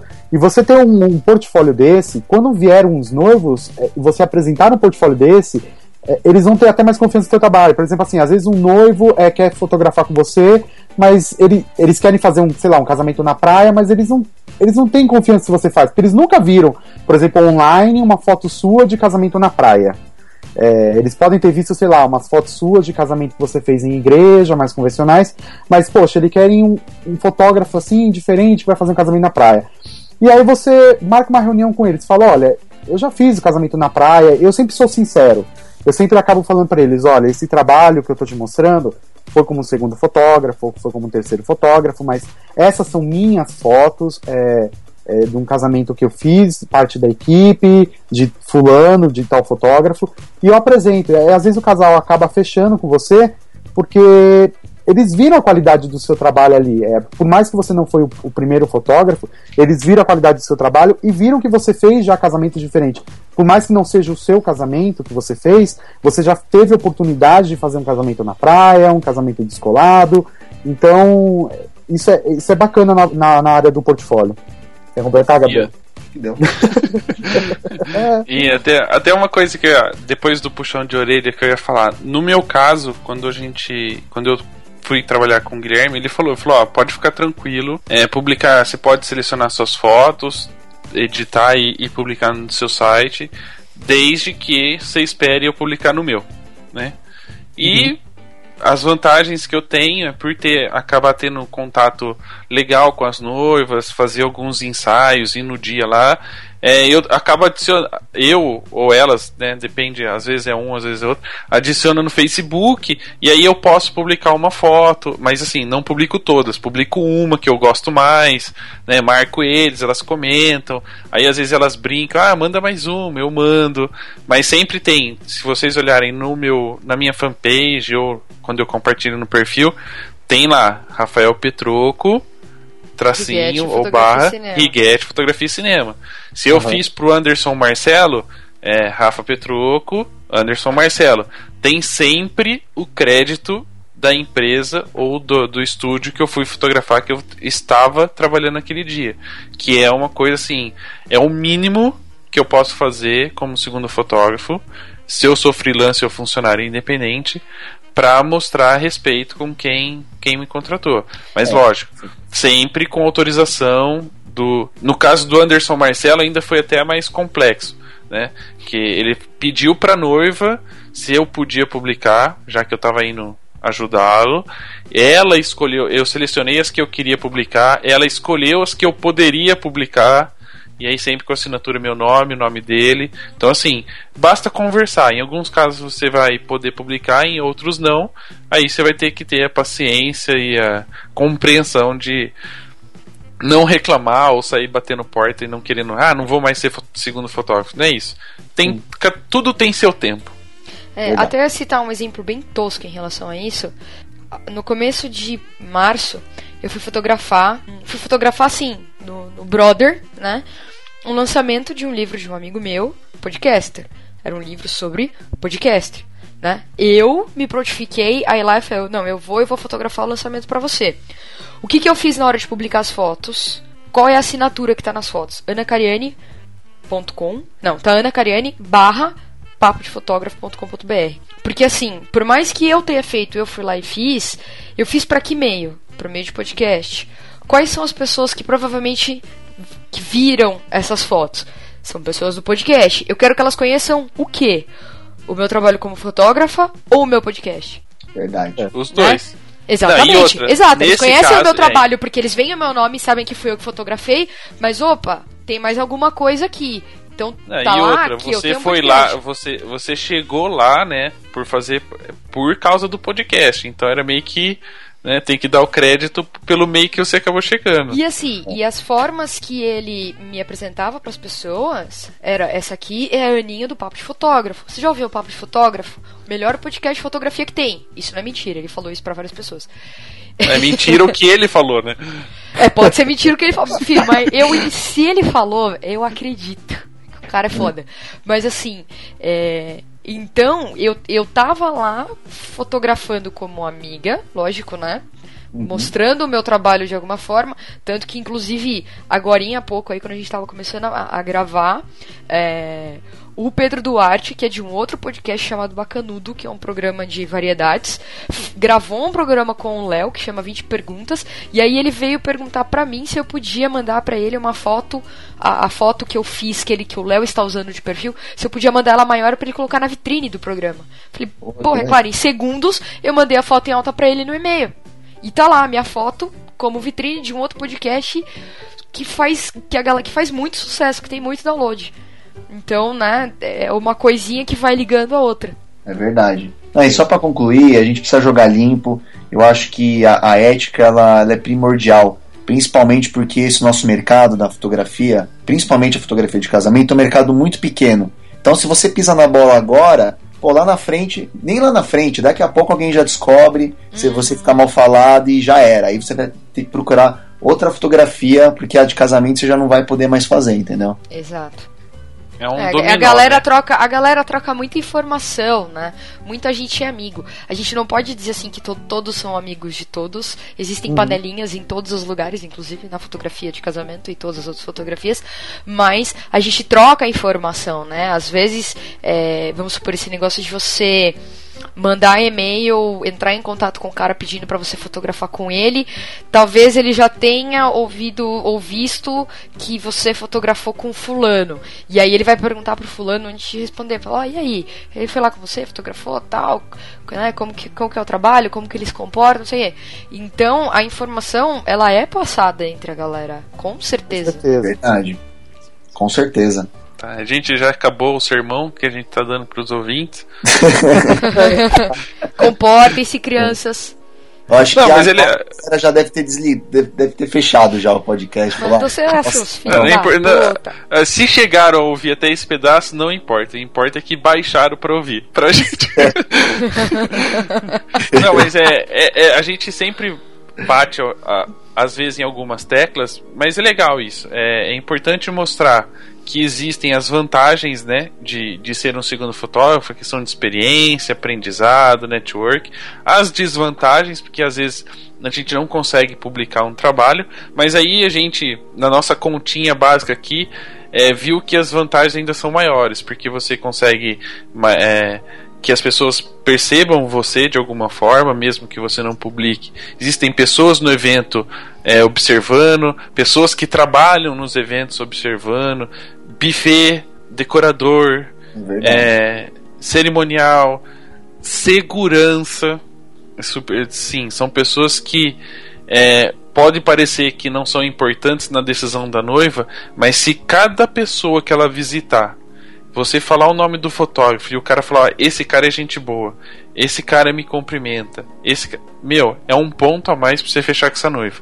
Ela praticamente vai no seu estúdio ou né, se você é um segundo fotógrafo e, e de repente apareceu a oportunidade para você fotografar, se ela ouvir seu nome em todos os lugares, a, a chance dela fechar com você são muito grandes, né? Eu não sei como é que vocês aí com os trabalhos que vocês têm é, fora da, da segun, de ser o segundo fotógrafo, os trabalhos pessoais, como é que foi essa muito do que vocês têm feito é baseado nesse nesse link, nessa coisa do segundo fotógrafo nos eventos que vocês já acompanharam? Olha, não sei te falar, mas eu só sei que, por exemplo, no meu caso, foi um caso de ter muita paciência, assim, sabe? Porque, como eu falei, eu tinha muita coisa legal pra postar, talvez já dava pra ter conseguido aparecer um pouco mais com isso, mas eu soube esperar as oportunidades e vai aparecendo. Sempre tem alguém que vai casar, algum conhecido, ou um casal de amigos que querem foto, então, é, eu acho que é mais ou menos isso, assim, sabe? É esperar o momento certo. Esperar que, que uma hora chega.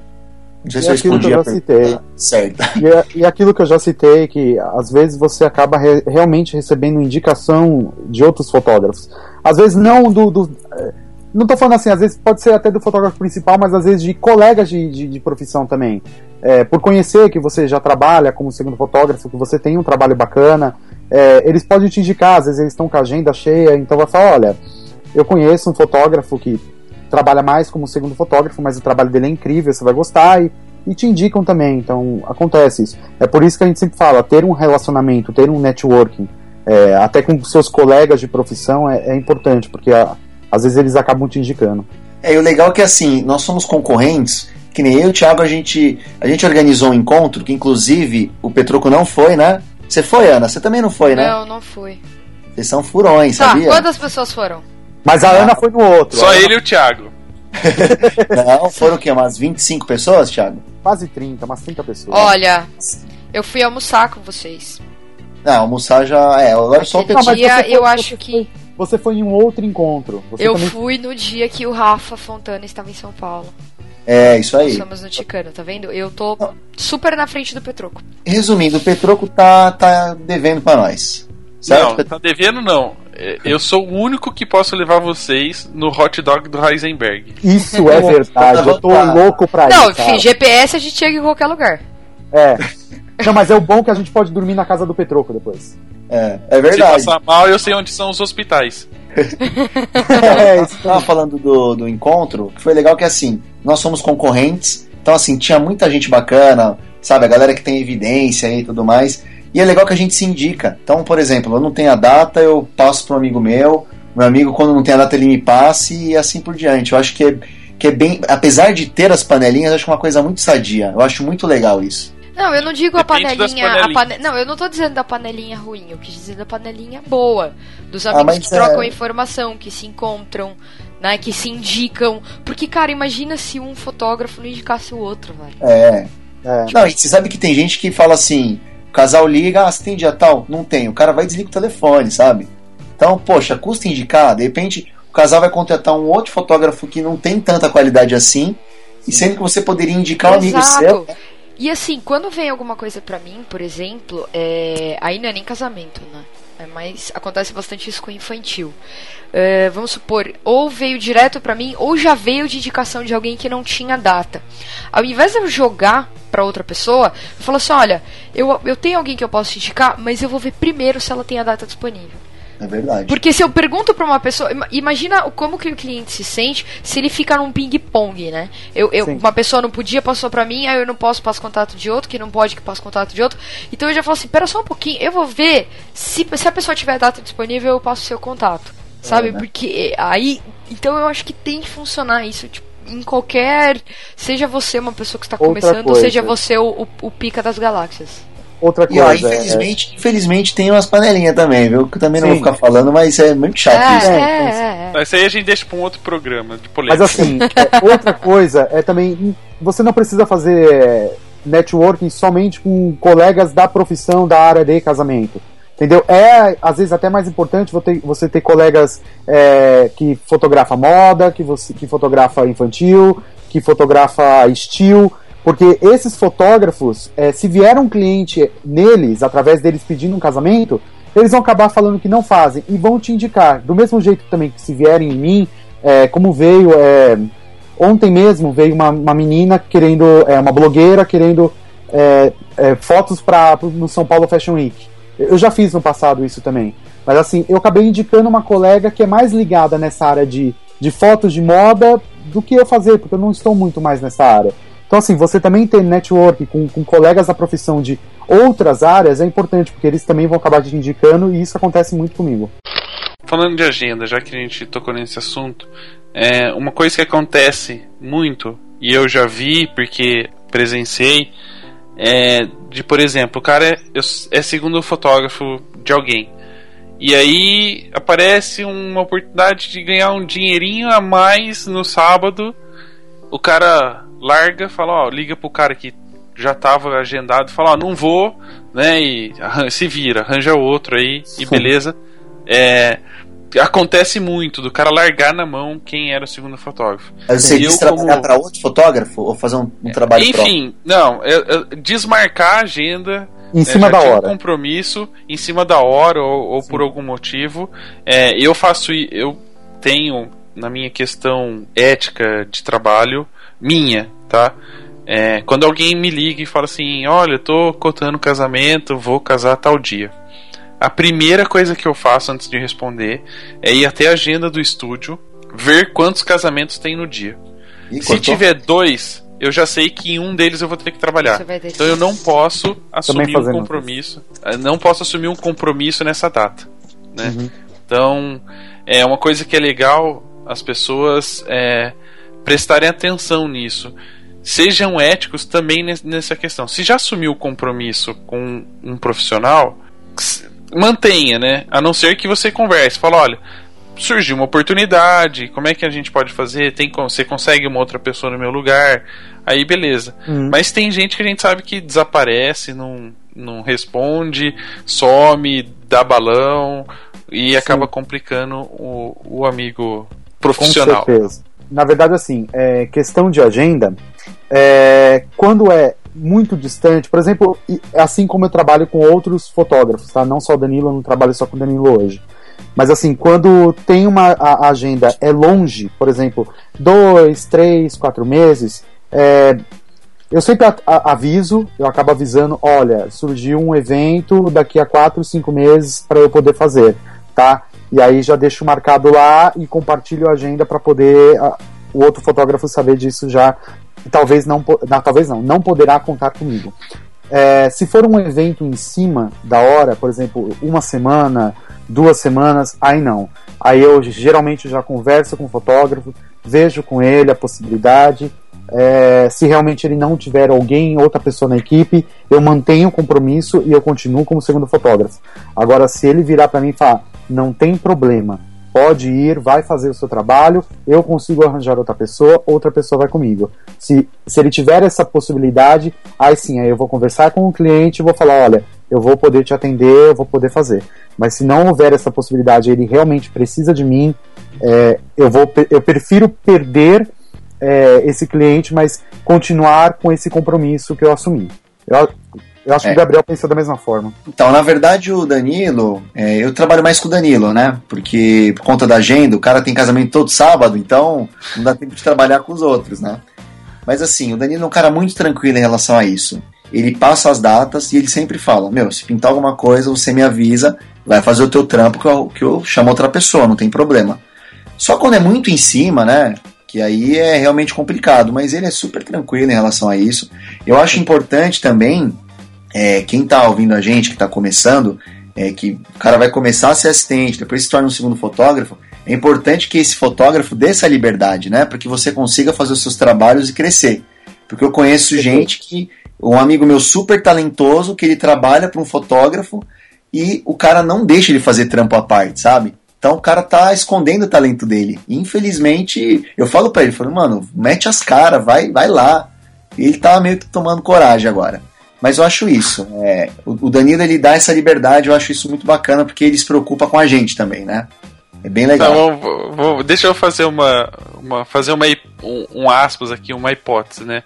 Que até o, o, o Rafa e o Bruno do 18 Elementos acabou citando no programa deles. É. Eles tinham um contrato assinado com uma fotógrafa para fazer um casamento. E aí receberam uma ligação de uma pessoa famosa para casar no mesmo dia.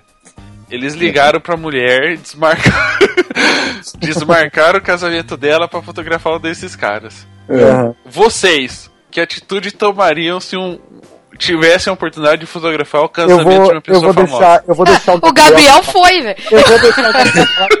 o Gabriel foi, olhou pro Danilo e falou: Foda-se você. Oh, foi. Posso, contar, posso contar essa história? Conta, conta. Foi o seguinte: eu conheci o Rafa é, foi num casamento de um casal de amigos de Porto Alegre, a Lei e o Francisco, e eles contrataram a 18 Elementos. E assim, eu tinha acabado de conhecer eles tudo mais, e eu fui nesse casamento de convidado, e eu, eu não sei mais ir de, de convidado no casamento. Eu cheguei lá, não conhecia ninguém, fiquei perdido. Falei, mano, o que, que eu vou fazer nesse casamento? E aí quem tava também era NKG, conheci todo mundo lá no dia. E aí eu fiquei lá conversando com eles um tempão. Resumindo, eu fiquei o casamento inteiro no cantinho com eles porque eu não me senti bem como convidado, sabe? Não, no cantinho com ele, significa que eles também trabalharam, né? É. Nossa, eu fiquei olhando pra câmera falando, mano, empresta uma câmera, pelo amor de Deus, cara, que eu não aguento mais ficar olhando só. E aí, muito bem, no ano, em 2014, a gente manteve o contato, e aí no ano, em 2014 eles vieram dar a palestra na Fotografar, e aí conversando com o Rafa, ele chegou para mim e falou, mano, você tá livre dia 25 de outubro? Falei, caraca, mano, o cara me chamando, fiquei, né, fiquei muito feliz. Eu falei, olha, eu acho que eu tô livre, mas eu vou te confirmar. Eu tinha certeza que eu não tava, cara. Certeza absoluta. Uhum. Que o Danilo tem todo sábado, quase, né? Aí fui falar com o Danilo.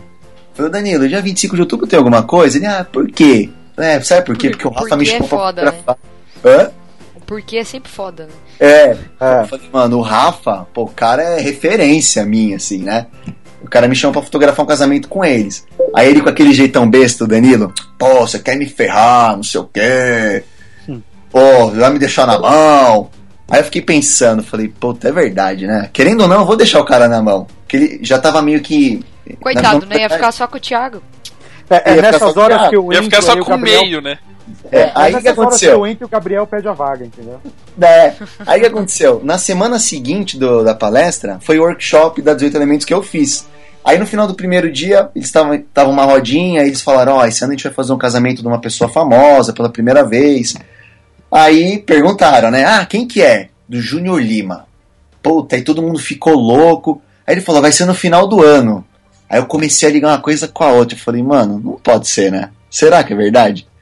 Beleza, aí acabou a rodinha. Aí o Rafa bateu no meu ombro e falou: Mano, era surpresa, mas você vai fotografar o casamento do Júnior com a gente. Meu, primeiro que eu paralisei, né? Falei, mano, você tá brincando? Ele, não, é verdade. Peguei o celular na mesma hora. Danilo, tudo bem? Ó, dia 20, 25 de outubro, não conte comigo, tá? Um abraço. Mas assim, ele, ele entendeu, falou, não, pode ir lá, uma oportunidade bacana. Mas foi bacana, porque eu fui pro workshop para falar pros caras que eu não ia fotografar mais com eles. Mas quando eu fiquei sabendo de quem era, eu falei, ô oh, Danilo, ó, você me perdoa, mas. Aí você conta com a pessoa dia 25 de outubro aí. É o, cara, o cara é fã do Chororó, né? Não podia perder essa. Certeza. Apaixonadinho pela, pela Sandy, né? Nossa, Não, é, ele é apaixonado mesmo pelo Júnior. É. Eu só digo uma coisa, eu queria ter conhecido eles antes. Por quê? Por quê? Eu queria ter conhecido o Rafa e o Bruno antes. Ah, senão eles tinham me chamado. É, eu não ia, ainda bem que você não conheceu. É, mas nesse caso aí você já tinha que ter ligado pro Danilo e falado: Danilo, dia 25 de outubro, já conseguiu, o Thiago vai com você. é verdade. Mas, isso, mas foi mais ou menos isso porque o Gabriel ele me ligou perguntando se eu tava com a agenda livre. Eu lembro dessa época. E aí o Gabriel, meio quando foi falar com o Danilo, ele já falou: Ó, oh, mas o Thiago tá livre. Olha que filho da tá puta, tudo armado. Thiago. Você tá, você tá me devendo uma, Thiago. É. Ah, tô devendo, sim, tô devendo. Tá, e vamos, vamos então parar do, do sermão e de ética e, e não sei o que. Nem sempre ser segundo fotógrafo é vantajoso, né? Não. Porque primeiro você não tem o status de ser o fotógrafo do casamento. Então, algumas coisas acontecem só com o segundo fotógrafo, né? uhum. né? Vamos, vamos, vamos começar pelos perrengues, né? Vocês têm algum perrengue assim de que é o, o, que você fala assim, meu, é o maior perrengue que eu já passei num casamento. Olha, Vocês querem digo... que a gente já conte as histórias, é isso? É, claro. eu, eu, não digo perrengue, Petroco, mas é uma coisa engraçada. Às vezes eu chego para fazer decoração, ou da igreja, ou do salão, né? E aí, às vezes a assessora não conhece o Danilo, porque o Danilo não posta a foto dele, né? Eu tô quase vendendo foto do Danilo, acho que eu vou ganhar uma grana. E aí, às vezes a assessora não sabe quem é o Danilo. Aí ela chega, ela tipo, me olha, vem na minha direção com aquele sorriso. Porque o Danilo é amigo de todo mundo, eu não sei como que ele consegue fazer isso. Todo mundo ama o Danilo. Aí a assessora chega, oi, você é o Danilo Siqueira? Aí eu olho com uma cara tipo, não, sou o Gabriel, né? Meu, já teve várias vezes que ela fechou a cara e falou, ah, prazer tal, e saiu fora, assim. É, isso também acontece Mas fala pra ela, mas eu também sou legal, pode falar comigo. É, moça, é, eu vou sorrir pra você falo, Não, eu tenho mais né? cabelo, eu tenho mais cabelo, eu sou mais legal que o Danilo. mas tem uma, tem uma vantagem ser segundo fotógrafo, né, assim, não, não sei para quem que é a vantagem, mas existe. Por exemplo, você tá num evento de repente dá uma dor de barriga. Se é o primeiro ah, fotógrafo, se é o hum. aí é duro, hein? Tem uma história boa pra falar disso aí, viu?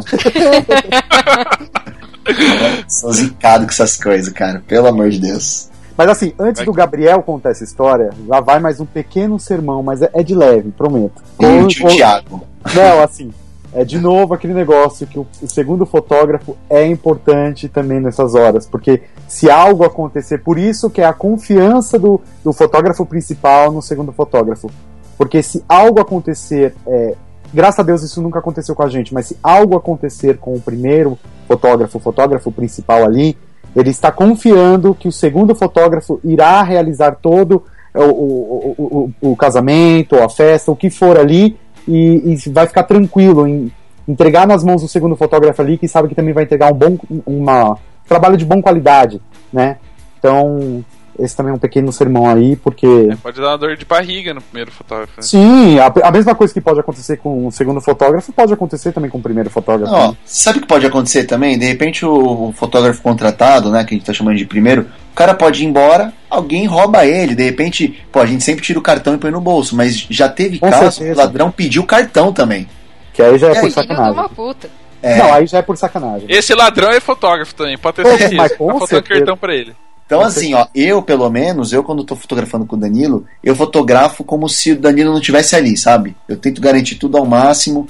Porque, de repente, pode acontecer alguma coisa, né? É um Claro pouco de é, tudo. é difícil acontecer, né? Mas, Mas dá um É. pau num cartão, dá um problema também no- nos cartões, sei lá, algo pode acontecer, né? é, então. Já aconteceu uma vez, posso falar uma história? Eu falo muito, né? Vocês me cortam qualquer coisa. Mas teve uma vez que eu tava fazendo uma entrada dos padrinhos. E assim, aí eu lembro que eram seis, seis casais pra cada lado. Então entrou o noivo. Não, na verdade entraram. É, entrou o noivo. E depois entraram os padrinhos e a noiva.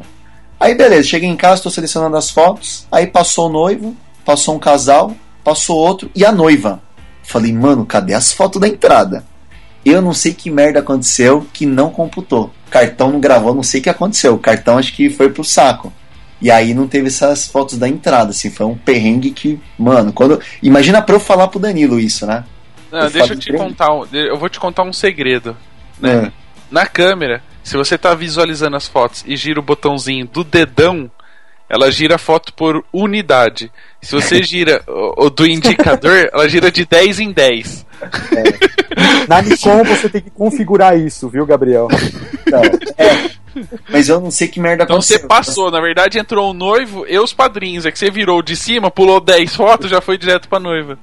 Meu, nossa, eu fiquei. Eu não sabia como eu falava, né? Mas ele falou: ah, beleza, acontece. Mas realmente era um pau no cartão. Aí eu já joguei ele fora, nunca mais usei. Mas foi tenso, cara, esse dia aí. Pra contar pro homem. Nossa senhora. Ah, e tem Agora, mas conta a história do banheiro, que não quer saber Não, do, da dor de barriga. Antes tem uma coisa, é, vou falar também do, desses perrengues. Também assim, ser segundo fotógrafo às vezes é um pouco chato, porque as coisas chatas sobram sempre pra nós, né? Então Sim. assim, é, a gente vai pra festa, vai lá, fotografa convidado. Puta, aí você tem que ficar juntando a galera. Tipo, eu não reclamo porque eu gosto muito, mas é a parte chata de ser o segundo fotógrafo, né? Isso é, o Thiago, o Thiago Não é a parte fazer. chata, não é a parte chata de ser o segundo fotógrafo. É o primeiro fotógrafo que te dá a parte chata. É, então. O Thiago gosta de fazer foto de convidado, né, Thiago? Posso. O Thiago foge, sempre, so- sempre sobra pra mim. Não, não. Cara, eu odeio fotografar convidado. Não, na verdade o Gabriel foge para bastante. É que na verdade, assim, quando eu vou com o Danilo, lembrando que eu, eu- quando eu vou com o Danilo e com o Gabriel junto, eu- eu- o meu papel é ser o terceiro fotógrafo, então a responsabilidade de fazer os retratos é do segundo fotógrafo. É a responsabilidade. Mas quando eu vou fora. sozinho com o Danilo, aí a responsabilidade é minha. Mas aí agora conta aí, Gabriel, sobre Bom. o banheiro. Bom, vamos lá. Ó, eu sou zicado com essas coisas. Eu sempre tenho esse espiriri maluco, tipo, na hora errada. Muito bem, teve um casamento que a gente fez que eu acho que um dos padrinhos, o cara era armênio, se eu não me engano, e em casamento armênio, e se eu não tô enganado, é armênio e grego, eles quebram prato, não é isso? Na festa? O grego eu sei que é, armênio eu não tenho É certeza. o armênio. O armênio eu acho que é também. E aí, mesmo o casal não sendo armênio, armênio? Casal armênio, assim que fala, né? Ah, O padrinho chegou e falou assim: não, vocês vão quebrar o prato lá porque eu vou estar lá eu quero que vocês quebrem o prato. E o Danilo me falou: falou, os caras vão quebrar prato lá na festa. Foi lá no Leopoldo, meu, casamento chicão, né? E tal. Beleza. Aí eu fiquei a semana inteira pensando no- nas fotos. Falei, mano, os pratos quebrando, vai ser animal, né? Nunca vi isso. Beleza, aí chegamos no casamento. Meu, eu- o Thiago sabe, a gente come muito no casamento, né? E aí um docinho aqui, outro ali e tal. Meu, de repente, Ana, me deu um negócio, saí correndo que nem louco. é aquela que começa a fazer. Mano, não deu tempo de avisar o Danilo. Não deu tempo. Saí correndo. Beleza. Na hora que eu volto, a pista tava, sabe aquela poeira branca subindo assim? Os caras já tinham quebrado os pratos e eu não vi quebrar. Fiquei Aí a semana inteira esperando e eu perdi. Por causa do, do piriri. Mas na verdade o Gabriel ele é muito, muito. Acho que a, a primeira pessoa que o Gabriel faz amizade na, na- é a moça que fica do lado do doce ali repondo ele, ele- não, e o pior é que ele fica muito amigo dela, mas muito. E ele pergunta todos os doces que estão na mesa pra ela falar cada doce o que, que é o que. Ele Pra fica ele muito. saber qual vai ser o primeiro que ele vai comer. Não, na, na hora de ir embora ele dá até um abraço nela. Ah, para! ah, mas ó, fica a dica pra galera: tem que tratar esse pessoal bem. Primeiro, porque eles merecem ser, ser bem tratados. Segundo, porque você pode ser beneficiado. É. Mas teve uma vez eh, com, com um cerimonial, puseram os bem casados de um lado, só que a galera tava indo embora pelo outro. Hum. E aí ia sobrar muito bem casado, muito. Aí a- na hora de ir embora, cerimonial, eu sempre levo dois, três pra trazer pra Camila, né? Que a única vantagem que ela tem de ter um fotógrafo, um marido fotógrafo é trazer os bem casados pra ela comer depois. Só pra Camila, É. né? É, não, eu trago uns três pra ela, mas uns quatro pra mim, mas Ah, tem que trazer 18 pra você, né? É. Quando eu pego um, é dela. Dois, é dela. Aí a partir de dois, cada dois que eu trago pra ela, eu posso trazer um pra mim, entendeu? Eu sempre pegava três, um pra mim, um pra minha mãe e um pra minha avó. Não, aqui em casa é. Se eu pegar três, é dois da Camila ou um meu. Se eu pegar quatro, aí é dois e dois. Se eu pegar cinco, é três e dois. Então, O assim André vai. me xingava, ele falava assim, Ana, que vergonha ficar saindo com os bem casados. Porque às vezes eu enfiava na mochila quando tinha espaço, aí eu enfiava vários, porque não, não viam quando eu tava saindo. Quando eu saí com eles na mão, ele falava, mano, que vergonha você ficar saindo com os bem casados. Eu falei, véi, tá lá. É pra eu pegar. Não tem nenhuma regra que diz fotógrafo não pode comer bem casado. Aí então, uma nesse vez, dia. uma vez eu peguei um doce de leite, cara, era um doce em forma de coração, era uma coisa maravilhosa, um doce de leite. Aí eu falei assim, não, eu vou levar um, ele me xinga, mas eu vou levar um pra ele. Eu juro, cara, eu coloquei dois, na, um na mão só. Levei- eu comi um e levei um pra ele. Quando eu entrei no carro, eu falei assim, antes de você me xingar, come isso aqui. Aí ele comeu e perguntou se tinha mais. Eu falei, não, seu idiota, eu peguei um só e ainda fiquei sem. Não, e aí, nesse Ah, dia que, que é da cerimonial, ela fez uma aposta comigo, né? Como ela sabe que eu sempre levo alguns. Aí ela falou assim: vamos ver quanto você consegue levar. Eu descobri que meu terno, né? Tem cabe em bolsos 18 bem casados. Nossa! Tá, Não, a conta, a conta aqui em casa funciona assim. Geralmente eu pego lá uns 14, 15, aí chego em casa, dou um pra minha mãe, dou um pra minha avó quando ela tá aqui em casa e tal, e como, como o resto. Mano, Não, e o bom é que a gente começa a fazer semana teste, inteira né? comendo bem casado. Qual bem casado que é gostoso, algum que é melhor, outro é pior. na, na verdade, a minha mãe já virou a profissional em avaliar qual bem casado são gostosos. Às vezes no outro dia seguinte, quer dizer, eu chego de madrugada, eu deixo lá na, na mesa assim o, o bem casado, eu vou tomar um banho e vou dormir, né? E aí no outro dia ela já me acorda falando assim: hum, esse aqui eu senti que ele esfarela mais, não sei o que lá. Ela já virou Minha avó- minha avó. especialista. A minha avó Virou fazia isso, ela especialista, fazia né? teste e analisava, falando, não, mas o da semana passada tava muito mais gostoso que esse, viu? É sommelier de bem casado. Exatamente. Pena dela agora que, co- como eu quase não faço casamento, ela não come bem casado mais, né? Ô, dó. Vou aproveitar É, que sábado agora eu sou madrinha, eu posso comer bem casado à vontade. Essa é uma vantagem de ser segundo fotógrafo, porque se você pegar bem casado, quem sai mal falado é o dono do, do contrato. É verdade, é É verdade. verdade. É verdade. É Os caras verdade. falam, pô, que- aquele cara, o Riguete lá, o Guilherme, pô, os caras só comem doce, bem casado e não sei o quê. Mas tem uma outra historinha que a gente começou a falar, alguém começou a falar aí no meio do programa, que foi cantado pelo garçom. Como é que é essa? Ah, Não sei, não ai, sei ai. quem foi, não sei, não sei. Vai lá, Thiago, chegou sua vez. É. Cara, eu acho que é ver- pior você ter um piriri no meio do casamento do que você ser cantado pelo garçom. Ah, muito obrigado, Ana, por me apoiar. Prefiro teu piriri. É. Mas na verdade, assim, às vezes ele foi cantado também, só que ele não gosta de assumir. E eu fui corajoso e eu assumi que eu fui cantado. Essa é a diferença, entendeu? Conta aí, vai. Na verdade, assim, foi o Danilo que me entregou, mas tudo bem, eu chego lá. É, como a gente tá conversando, a gente sempre realmente, assim, é, é sério, a gente trata muito bem as pessoas que estão na festa. É, do faxineiro ao, ao garçom, ao, à recepcionista que tá lá na porta, ao manobrista que vai pegar o seu carro. Eu acho que, assim, todos ali, é, como nós, também somos prestadores de serviço. É, estamos todos no mesmo patamar ali. A gente está ali a, a serviço dos noivos. Então, é, eu não tenho por que tratar diferente ninguém. Então, e quando você trata bem, você, você sempre é tratado bem pelos outros também. É, e às, vezes, às vezes até o cara é mal educado, mas se você tratar ele bem, ele vai mudar a forma dele, sabe? Então Às vezes, gente ele é tra- às vezes você é tratado bem demais até, né? é, exatamente. Mas assim, a, a gente chega às vezes numa festa, a gente cum- cumprimenta o, o garçom, não sei o que lá, porque o garçom é aquele que vai servir a bebida pra você a festa inteira ali, né? Então, se você tratar bem ele, porque assim, a maioria dos garçons, o Gabriel pode concordar, talvez o, o Petroco também na área, eles te olham com uma cara emburrada, né?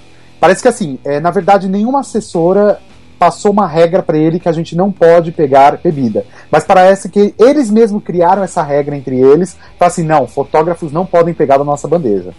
Então, geralmente a gente chega às vezes num casamento, eles já falam assim, não, não, não, se você quiser pegar bebida, você vai lá dentro da cozinha e pega num copo de plástico. Então, assim, eu, a gente começou a tratar melhor os garçom, então a gente cumprimenta, oi, tudo bem, sei lá. Quando você faz isso, o cara fala, ah, o cara é gente boa e dá bebida. Você tá, tá enrolando, Thiago. Conta, vai Bom, direto ao ponto, mano.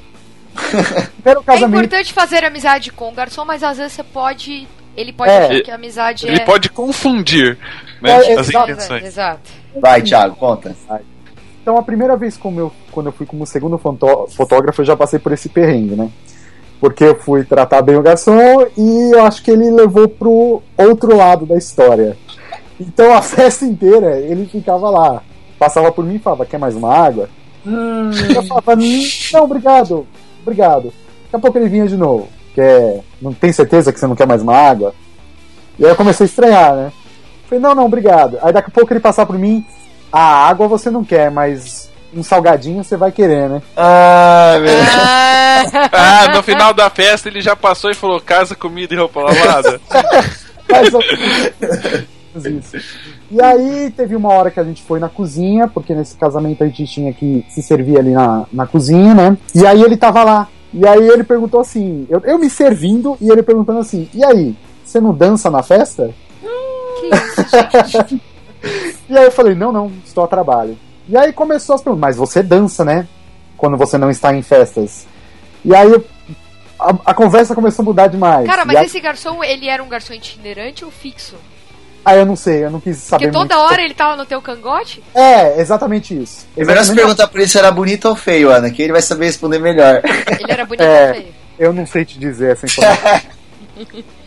Mas, Fala assim, sim. mas meu gosto é diferente do seu. É. Vai resumir essa história, pô. Bom, aí o que acontece? É, aí eu fui, fiquei fugindo dele da festa, tudo mais. Bom, aí o grande ápice do momento foi o seguinte: eu cheguei em casa. e aí eu tenho o costume de começar a tirar as coisas, eu tiro do, do bolso o cartão de memória e tudo mais. E eu fui tirar a carteira do bolso de trás. Quando eu tirei a carteira, tinha um bilhetinho. e o bilhetinho tinha um telefone. E até hoje, eu não sei se o telefone é do garçom ou é de algum convidado ou convidada. Mas que tinha Ah. esse bilhetinho não tinha. Aí o que acontece? O que me zoam até hoje é porque eu não senti colocar o bilhetinho. E eu juro que eu não senti colocar nesse bilhetinho. Mano, o cara enfiou a mão na bunda dele, Ana. e O cara não sentiu. Passou a mão na bunda, deve ter dado uma apertadinha ainda, fez um fofão e ele não sentiu. Pois é. E aí eu fiz a besteira. Mas na verdade, assim, durante a De festa. ligar. eu falei- Não, não, eu, eu joguei fora. Mas assim, durante a festa eu fiz a besteira de falar pro Danilo, putz, meu, tem um garçom me cantando.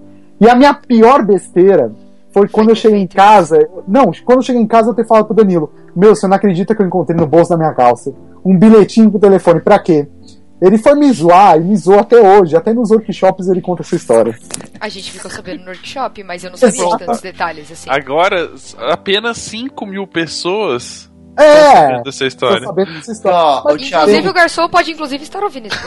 É, aí falar nisso, se o garçom, caso esteja ouvindo, eu eu joguei o seu telefone fora. ó, Thiago, eu vou poupar E você. se não fosse o telefone do garçom? Exatamente aqui isso que eu penso até hoje, viu? Porque vou confessar que tinha uma menina na festa que eu tava gostando. E até hoje eu pensei, poderia, poderia ser ela, mas fazer. e, Inclusive, se a menina estiver me ouvindo, peço desculpas, eu realmente joguei o telefone fora, agora você sabe o porquê. Agora, Thiago, a gente vai te poupar. Você não vai precisar contar a história do cantor que te cantou também, tá? Não. Isso é mentira. Isso é, mentira. É. Isso, pessoal Mas, Gabriel, Gabriel, piadinha infame. Cantor é normal cantar.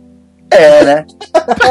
O cara cantou dos dois jeitos. Mas assim, o pessoal da Brigadeiro Filmes, o Fernando e a Nini estavam nesse casamento, estão de prova, se eles ouvirem, eles estão de prova que não fui só eu que o cantor ficou colocando lá o microfone pra cantar.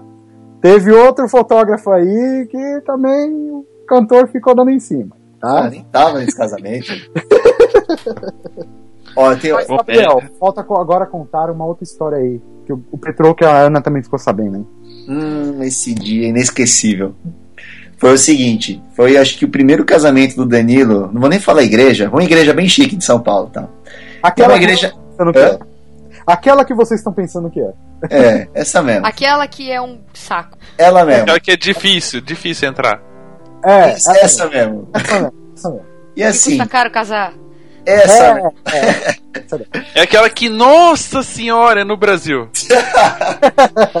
A, a igreja que o, casa, que o, o, o Tiaguinho e a Fernanda Souza casaram. Tá bom, É. ela essa mesmo. E assim, o Danilo tinha acabado de se credenciar lá e, meu, é é cheio de exigências, de regras, você não pode fazer nada lá, né? Mas assim, de certa forma eu até concordo com uma coisa ou outra, porque tem muito fotógrafo sem noção que, tipo, quase encoxa o padre para fazer uma foto, né? Mas beleza. O já fez isso. Não, não, ainda não. Ainda não fiz. Ah, ainda não. O Pe- não, o Petroco. ah, o Petroco? O Petroco já colocou o parasol na orelha do padre. Fica encoxando os padres aí, Petroco. Vai dar zica É, isso aí, mano. Aí, ó. Vai que o Pô, padre muito gosta. bem. Aí, beleza. Aí o Danilo chegou pra mim um dia antes e falou: Ó, casamento a gente tá estreando na igreja lá, então, meu, vamos tentar não aparecer. Vamos, eu quero que você seja invisível. Falei: Não, Danilo, fica tranquilo que ninguém vai saber que a gente passou por lá. Fica tranquilo. Beleza. Aí, meu, na cerimônia, te juro, lá o, o piso lá do altar é de madeira, então. O padre reclama do barulho do piso, também do, do clique da câmera. Então eu fiquei pisando em ovos o casamento inteiro. Falei, meu, vamos tentar sair daqui invisível realmente, né? Muito bem. Aí, cumprimento dos padrinhos. Pra quem já fotografou lá, sabe que o altar é meio apertadinho, né? O espaço. E aí, beleza. Aí eu tô lá fotografando o, o noivo. Sempre fico com o noivo, né? Tô lá fotografando. E chegou uma hora que o altar ficou no meio, então eu tinha que passar pro outro lado. Aí imagina que tava o altar, o Danilo o cinegrafista. Estava só um vãozinho para passar pro outro lado. E nesse vão tava o tapete, a sobra do tapete enrolada. Aí o que, que eu pensei? Muito inteligente, né? Falei, vou dar uma pisadinha aqui, pego o impulso e vou pro outro lado para conseguir fazer a foto. Meu, aí eu pisei no tapete, dei uma bambeada. Sabe quando você pensa em câmera lenta? Fudeu. Já tiveram essa sensação? Sim. Já. Caí. Meu, as duas pernas foram pra cima. Foi Nossa. uma, meu, foi uma situação horrível. Eu falei, mano, caí na igreja, meu Deus do céu. E aí, meu, a- a- todo mundo veio, tipo, tentar me ajudar a levantar. Só que aí eu fui malandro. Eu já levantei clicando como se nada tivesse acontecido, sabe? Parênteses, mas que eu ouvi quando eu- que eu estava ali entre os convidados, que geralmente eu fico clicando nos convidados ali, né? Eu escutei um geral do Oh! Meu, foi uma situação. E assim, era um casamento de um cara meio conhecido. E aí, um dos padrinhos era o Jorge, Jorge Matheus. Eu caí no pé do cara ali, meu. Pelo menos agora ele sabe quem eu sou, né? Foi trash. Mas acontece, né? É, eu costumo dizer que fotógrafo é igual motoqueiro, principalmente de casamento. Existem aqueles que já caíram e aqueles que ainda vão cair. Então, Thiago, se você ainda come- não caiu, fica tranquilo que um dia vai chegar a sua hora. Mas é por isso que no começo da abertura eu falei: ainda eu não caí. E espero não cair. E o dia que ele cair, o garçom vai estar lá pra segurar ele. Vai tá. É verdade. Não vai cair de propósito agora, hein, Thiago? E já estamos quase chegando no final do programa, mas antes de terminar essa conversa super bacana que tivemos sobre ser um segundo fotógrafo, eu queria que vocês terminassem respondendo uma pergunta, cada um dá sua resposta, sem se alongar igual a Ana, que ela começa a contar uma história e termina em outra. ela começa a contar uma coisa em Osasco e vai parar em Santo André. Nossa. Mas que longura, hein? É, pra você ver como é que você circula o negócio. Então, pra Vai lá. terminar, rapidinho, pensamentos rápidos. Pra ser um bom segundo fotógrafo, o que, que você tem que fazer além de puxar o saco do primeiro? Posso Vai lá, começar? Thiago. Primeiro, dica básica. É, não só como segundo fotógrafo, mas também se você estiver começando como assistente. É a dica mais básica que essa dica a gente aprendeu e nunca mais esqueceu. Leia o manual dos seus equipamentos. Domine os seus equipamentos. Esse é o principal. Leia o manual dos seus equipamentos, domine os seus equipamentos. Lá no manual, parece bobeira, mas ele te ensina até fotografar. Então, essa eu acho que é a dica primordial. Domine o seu equipamento para ele poder trabalhar para você. É, e é isso aí. E aí você se aventurar, é, não ter medo de, de conversar com outros fotógrafos, pedir uma oportunidade. Converse com seus fotógrafos que estejam mais próximos a você, porque é, talvez seja mais fácil. É, eu não contei isso, mas é, eu tinha já uma grande amizade com Danilo e com outros fotógrafos, por isso que eu fui tão cara de pau de chegar e conversar e pedir a oportunidade. Então, assim, converse com seus amigos próximos para pedir uma oportunidade. Mas é, essa é a minha dica principal. Leia o manual do seu equipamento para apre- aprender a dominá-lo. Tá. É, a, a minha dica é a seguinte: é, eu acho que, em primeiro lugar, você tem que estar perto de alguém que entenda do assunto, né? Para que você possa aprender com essa pessoa. que essa pessoa seja, que nem eu falei no caso do Danilo, seja maleável, para que ela te ensine, você trabalhe para ela e para que você também possa fazer os seus trabalhos para você crescer. Eu sempre costumo dizer que se você anda com quem é bom, um dia você vai ficar bom também. Então, assim, é, a gente está nessa caminhada com um cara que é bom demais, então a gente também quer ficar bom. Então, é, ao longo do tempo a gente já percebe essa evolução, né? Se eu pegar tipo fotos minhas de um ano atrás e hoje muda muita coisa. Então, a dica é: se você andar com quem entende, você ser submisso a essa pessoa, né? Por mais que você já fotografe, que nem. Só vou, vou me estender só um pouquinho, mas é interessante falar isso. No meu caso, por exemplo, eu comecei a fotografar em 2009 e o primeiro casamento que eu fui de assistente foi em 2013. Então, assim, eu já fotografava, fazia os meus eventos corporativos e já era fotógrafo. Então, assim, eu me sujeitei a segurar a bolsa, sabe? Eu tava lá para aprender, falei, meu, tudo que você falar eu quero fazer. Então é importante ter essa humildade de você, mesmo que você já é alguma coisa, de você se sujeitar a começar do zero. Infelizmente hoje algumas pessoas, é, eu já cheguei para algumas pessoas que, que se interessaram em, em ir de assistente comigo em algum casamento, algum trabalho, e a primeira coisa que as pessoas perguntam é qual que é o cachê e qual que é a carga horária. Sabe, Exatamente. Eu comecei, eu não perguntava nada, eu falei, só me passa o endereço e o horário, porque eu quero ir aprendendo, não quero ganhar nada. Então a dica é essa. É, você que está começando, não pense em ganhar no começo, pense em ganhar experiência, porque eu acho que isso é um estágio prático que você vai fazer aí que, vai, que pode mudar o rumo da sua carreira no futuro. E se alguém se interessar em talvez tirar mais dúvidas com vocês, ou até talvez pedir para ir com vocês em algum casamento, algum evento, alguma coisa, pode entrar em contato com vocês através de onde? Bom, comigo pode me procurar no Facebook, Thiago com TH Bertolino, ou pode também me mandar mensagem é, por e-mail que eu respondo. Eu é thiago, arroba. É, não precisam ficar com vergonha, pode perguntar, porque eu sei como é que é começar na área. Então, assim, não tenho medo, porque eu vou responder. É, Se até passou... o garçom deixou recadinho pra ele. Exatamente. Se até o garçom me deixou, você também pode me deixar. É legal. É, e também é, estou à disposição de quem quiser, de repente, tirar uma dúvida ou conversar sobre alguma coisa relacionada à foto. Outra coisa também, é, eu acho que é, não somos nada. Isso eu aprendi com um grande amigo meu, o Rafa Fontana. Hoje se tornou um grande irmão, ele e o Bruno. Inclusive, eu mando um abraço para eles. É, na Fotografar, quando ele me convidou para fotografar com eles, o Rafa falou assim: falou, mano, eu recebo todo dia mil mensagens de pessoas me perguntando é, que lente que, que eu uso, que equipamento que eu indico para a pessoa comprar. Ele falou, mano, eu, eu, respondo todo mundo, porque a gente não é ninguém. Então ali para mim foi uma aula assim de, de, de como ser uma, uma, uma, pessoa, como eu posso explicar? Uma boa pessoa, melhor. sabe? Uma pessoa melhor. Então assim, é, também fico à disposição. Quem quiser me procurar no Facebook, eu sou o Gabriel Trevisan. O mais feio que aparecer sou eu. E na foto ainda tô com o cabelo loiro. ah, dizer... essa é a minha última dica. Não, não. pintem o cabelo. não, essa é uma história. Então, meu contato é Gabriel Trevisan no Facebook e meu e-mail é contato arroba gabrieltrevisan.com. Chegue mais. Quem quiser trocar uma ideia, tamo junto. Aí, galera, segue a gente no Instagram. Meu Instagram é arroba Gabriel Trevisan. E o meu, arroba Thiago com TH Bertolino.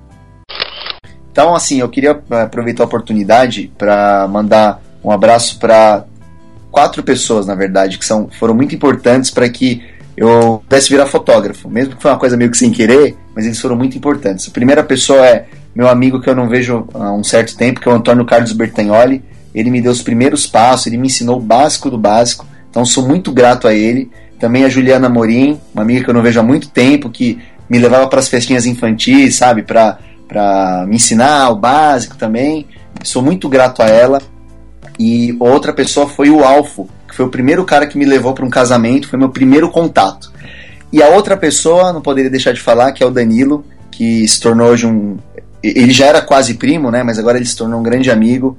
É, devo tudo o que eu sei e o que eu não sei eu devo a ele.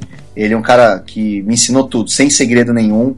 Então até hoje ele me ensina. Então sou muito grato de verdade.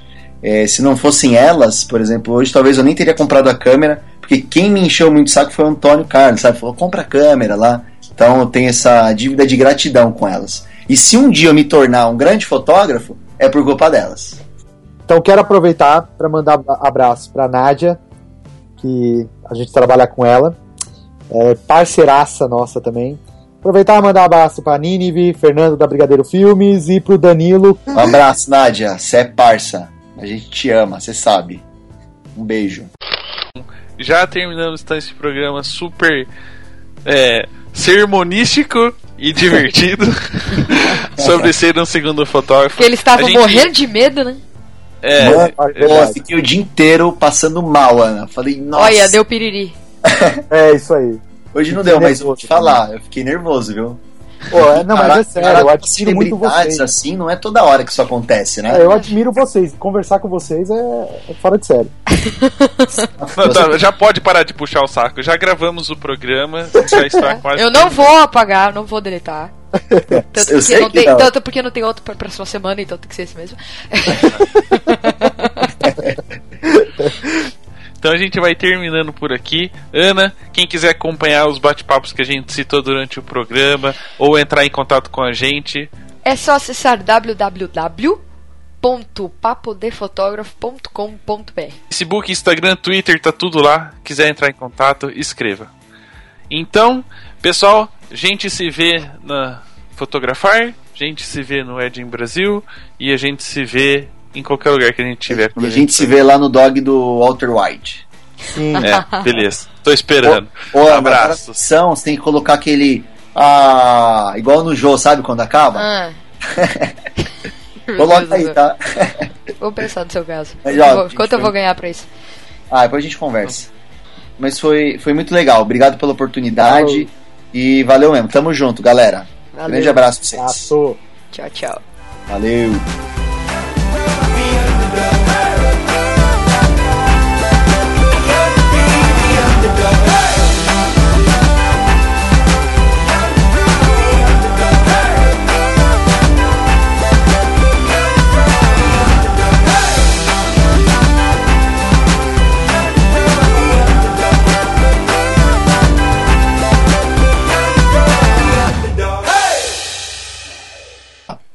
Ó, então eu vou aproveitar a oportunidade, ó, Ana, de mandar um chupa pro MC Ritalina, porque eu participei do papo de fotógrafo primeiro que ele, tá bom? Chupa, Ritalina!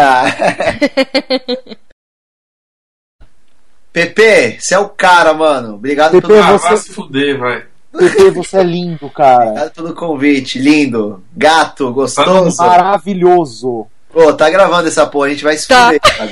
Não tem problema. Eu não vou dar o stop, velho, enquanto a gente não desligar, porque eu sei que só vai sair coisa boa. Aí eu vou desligar, tchau. Tchau. Falou, mano. Falou, tchau. Falou.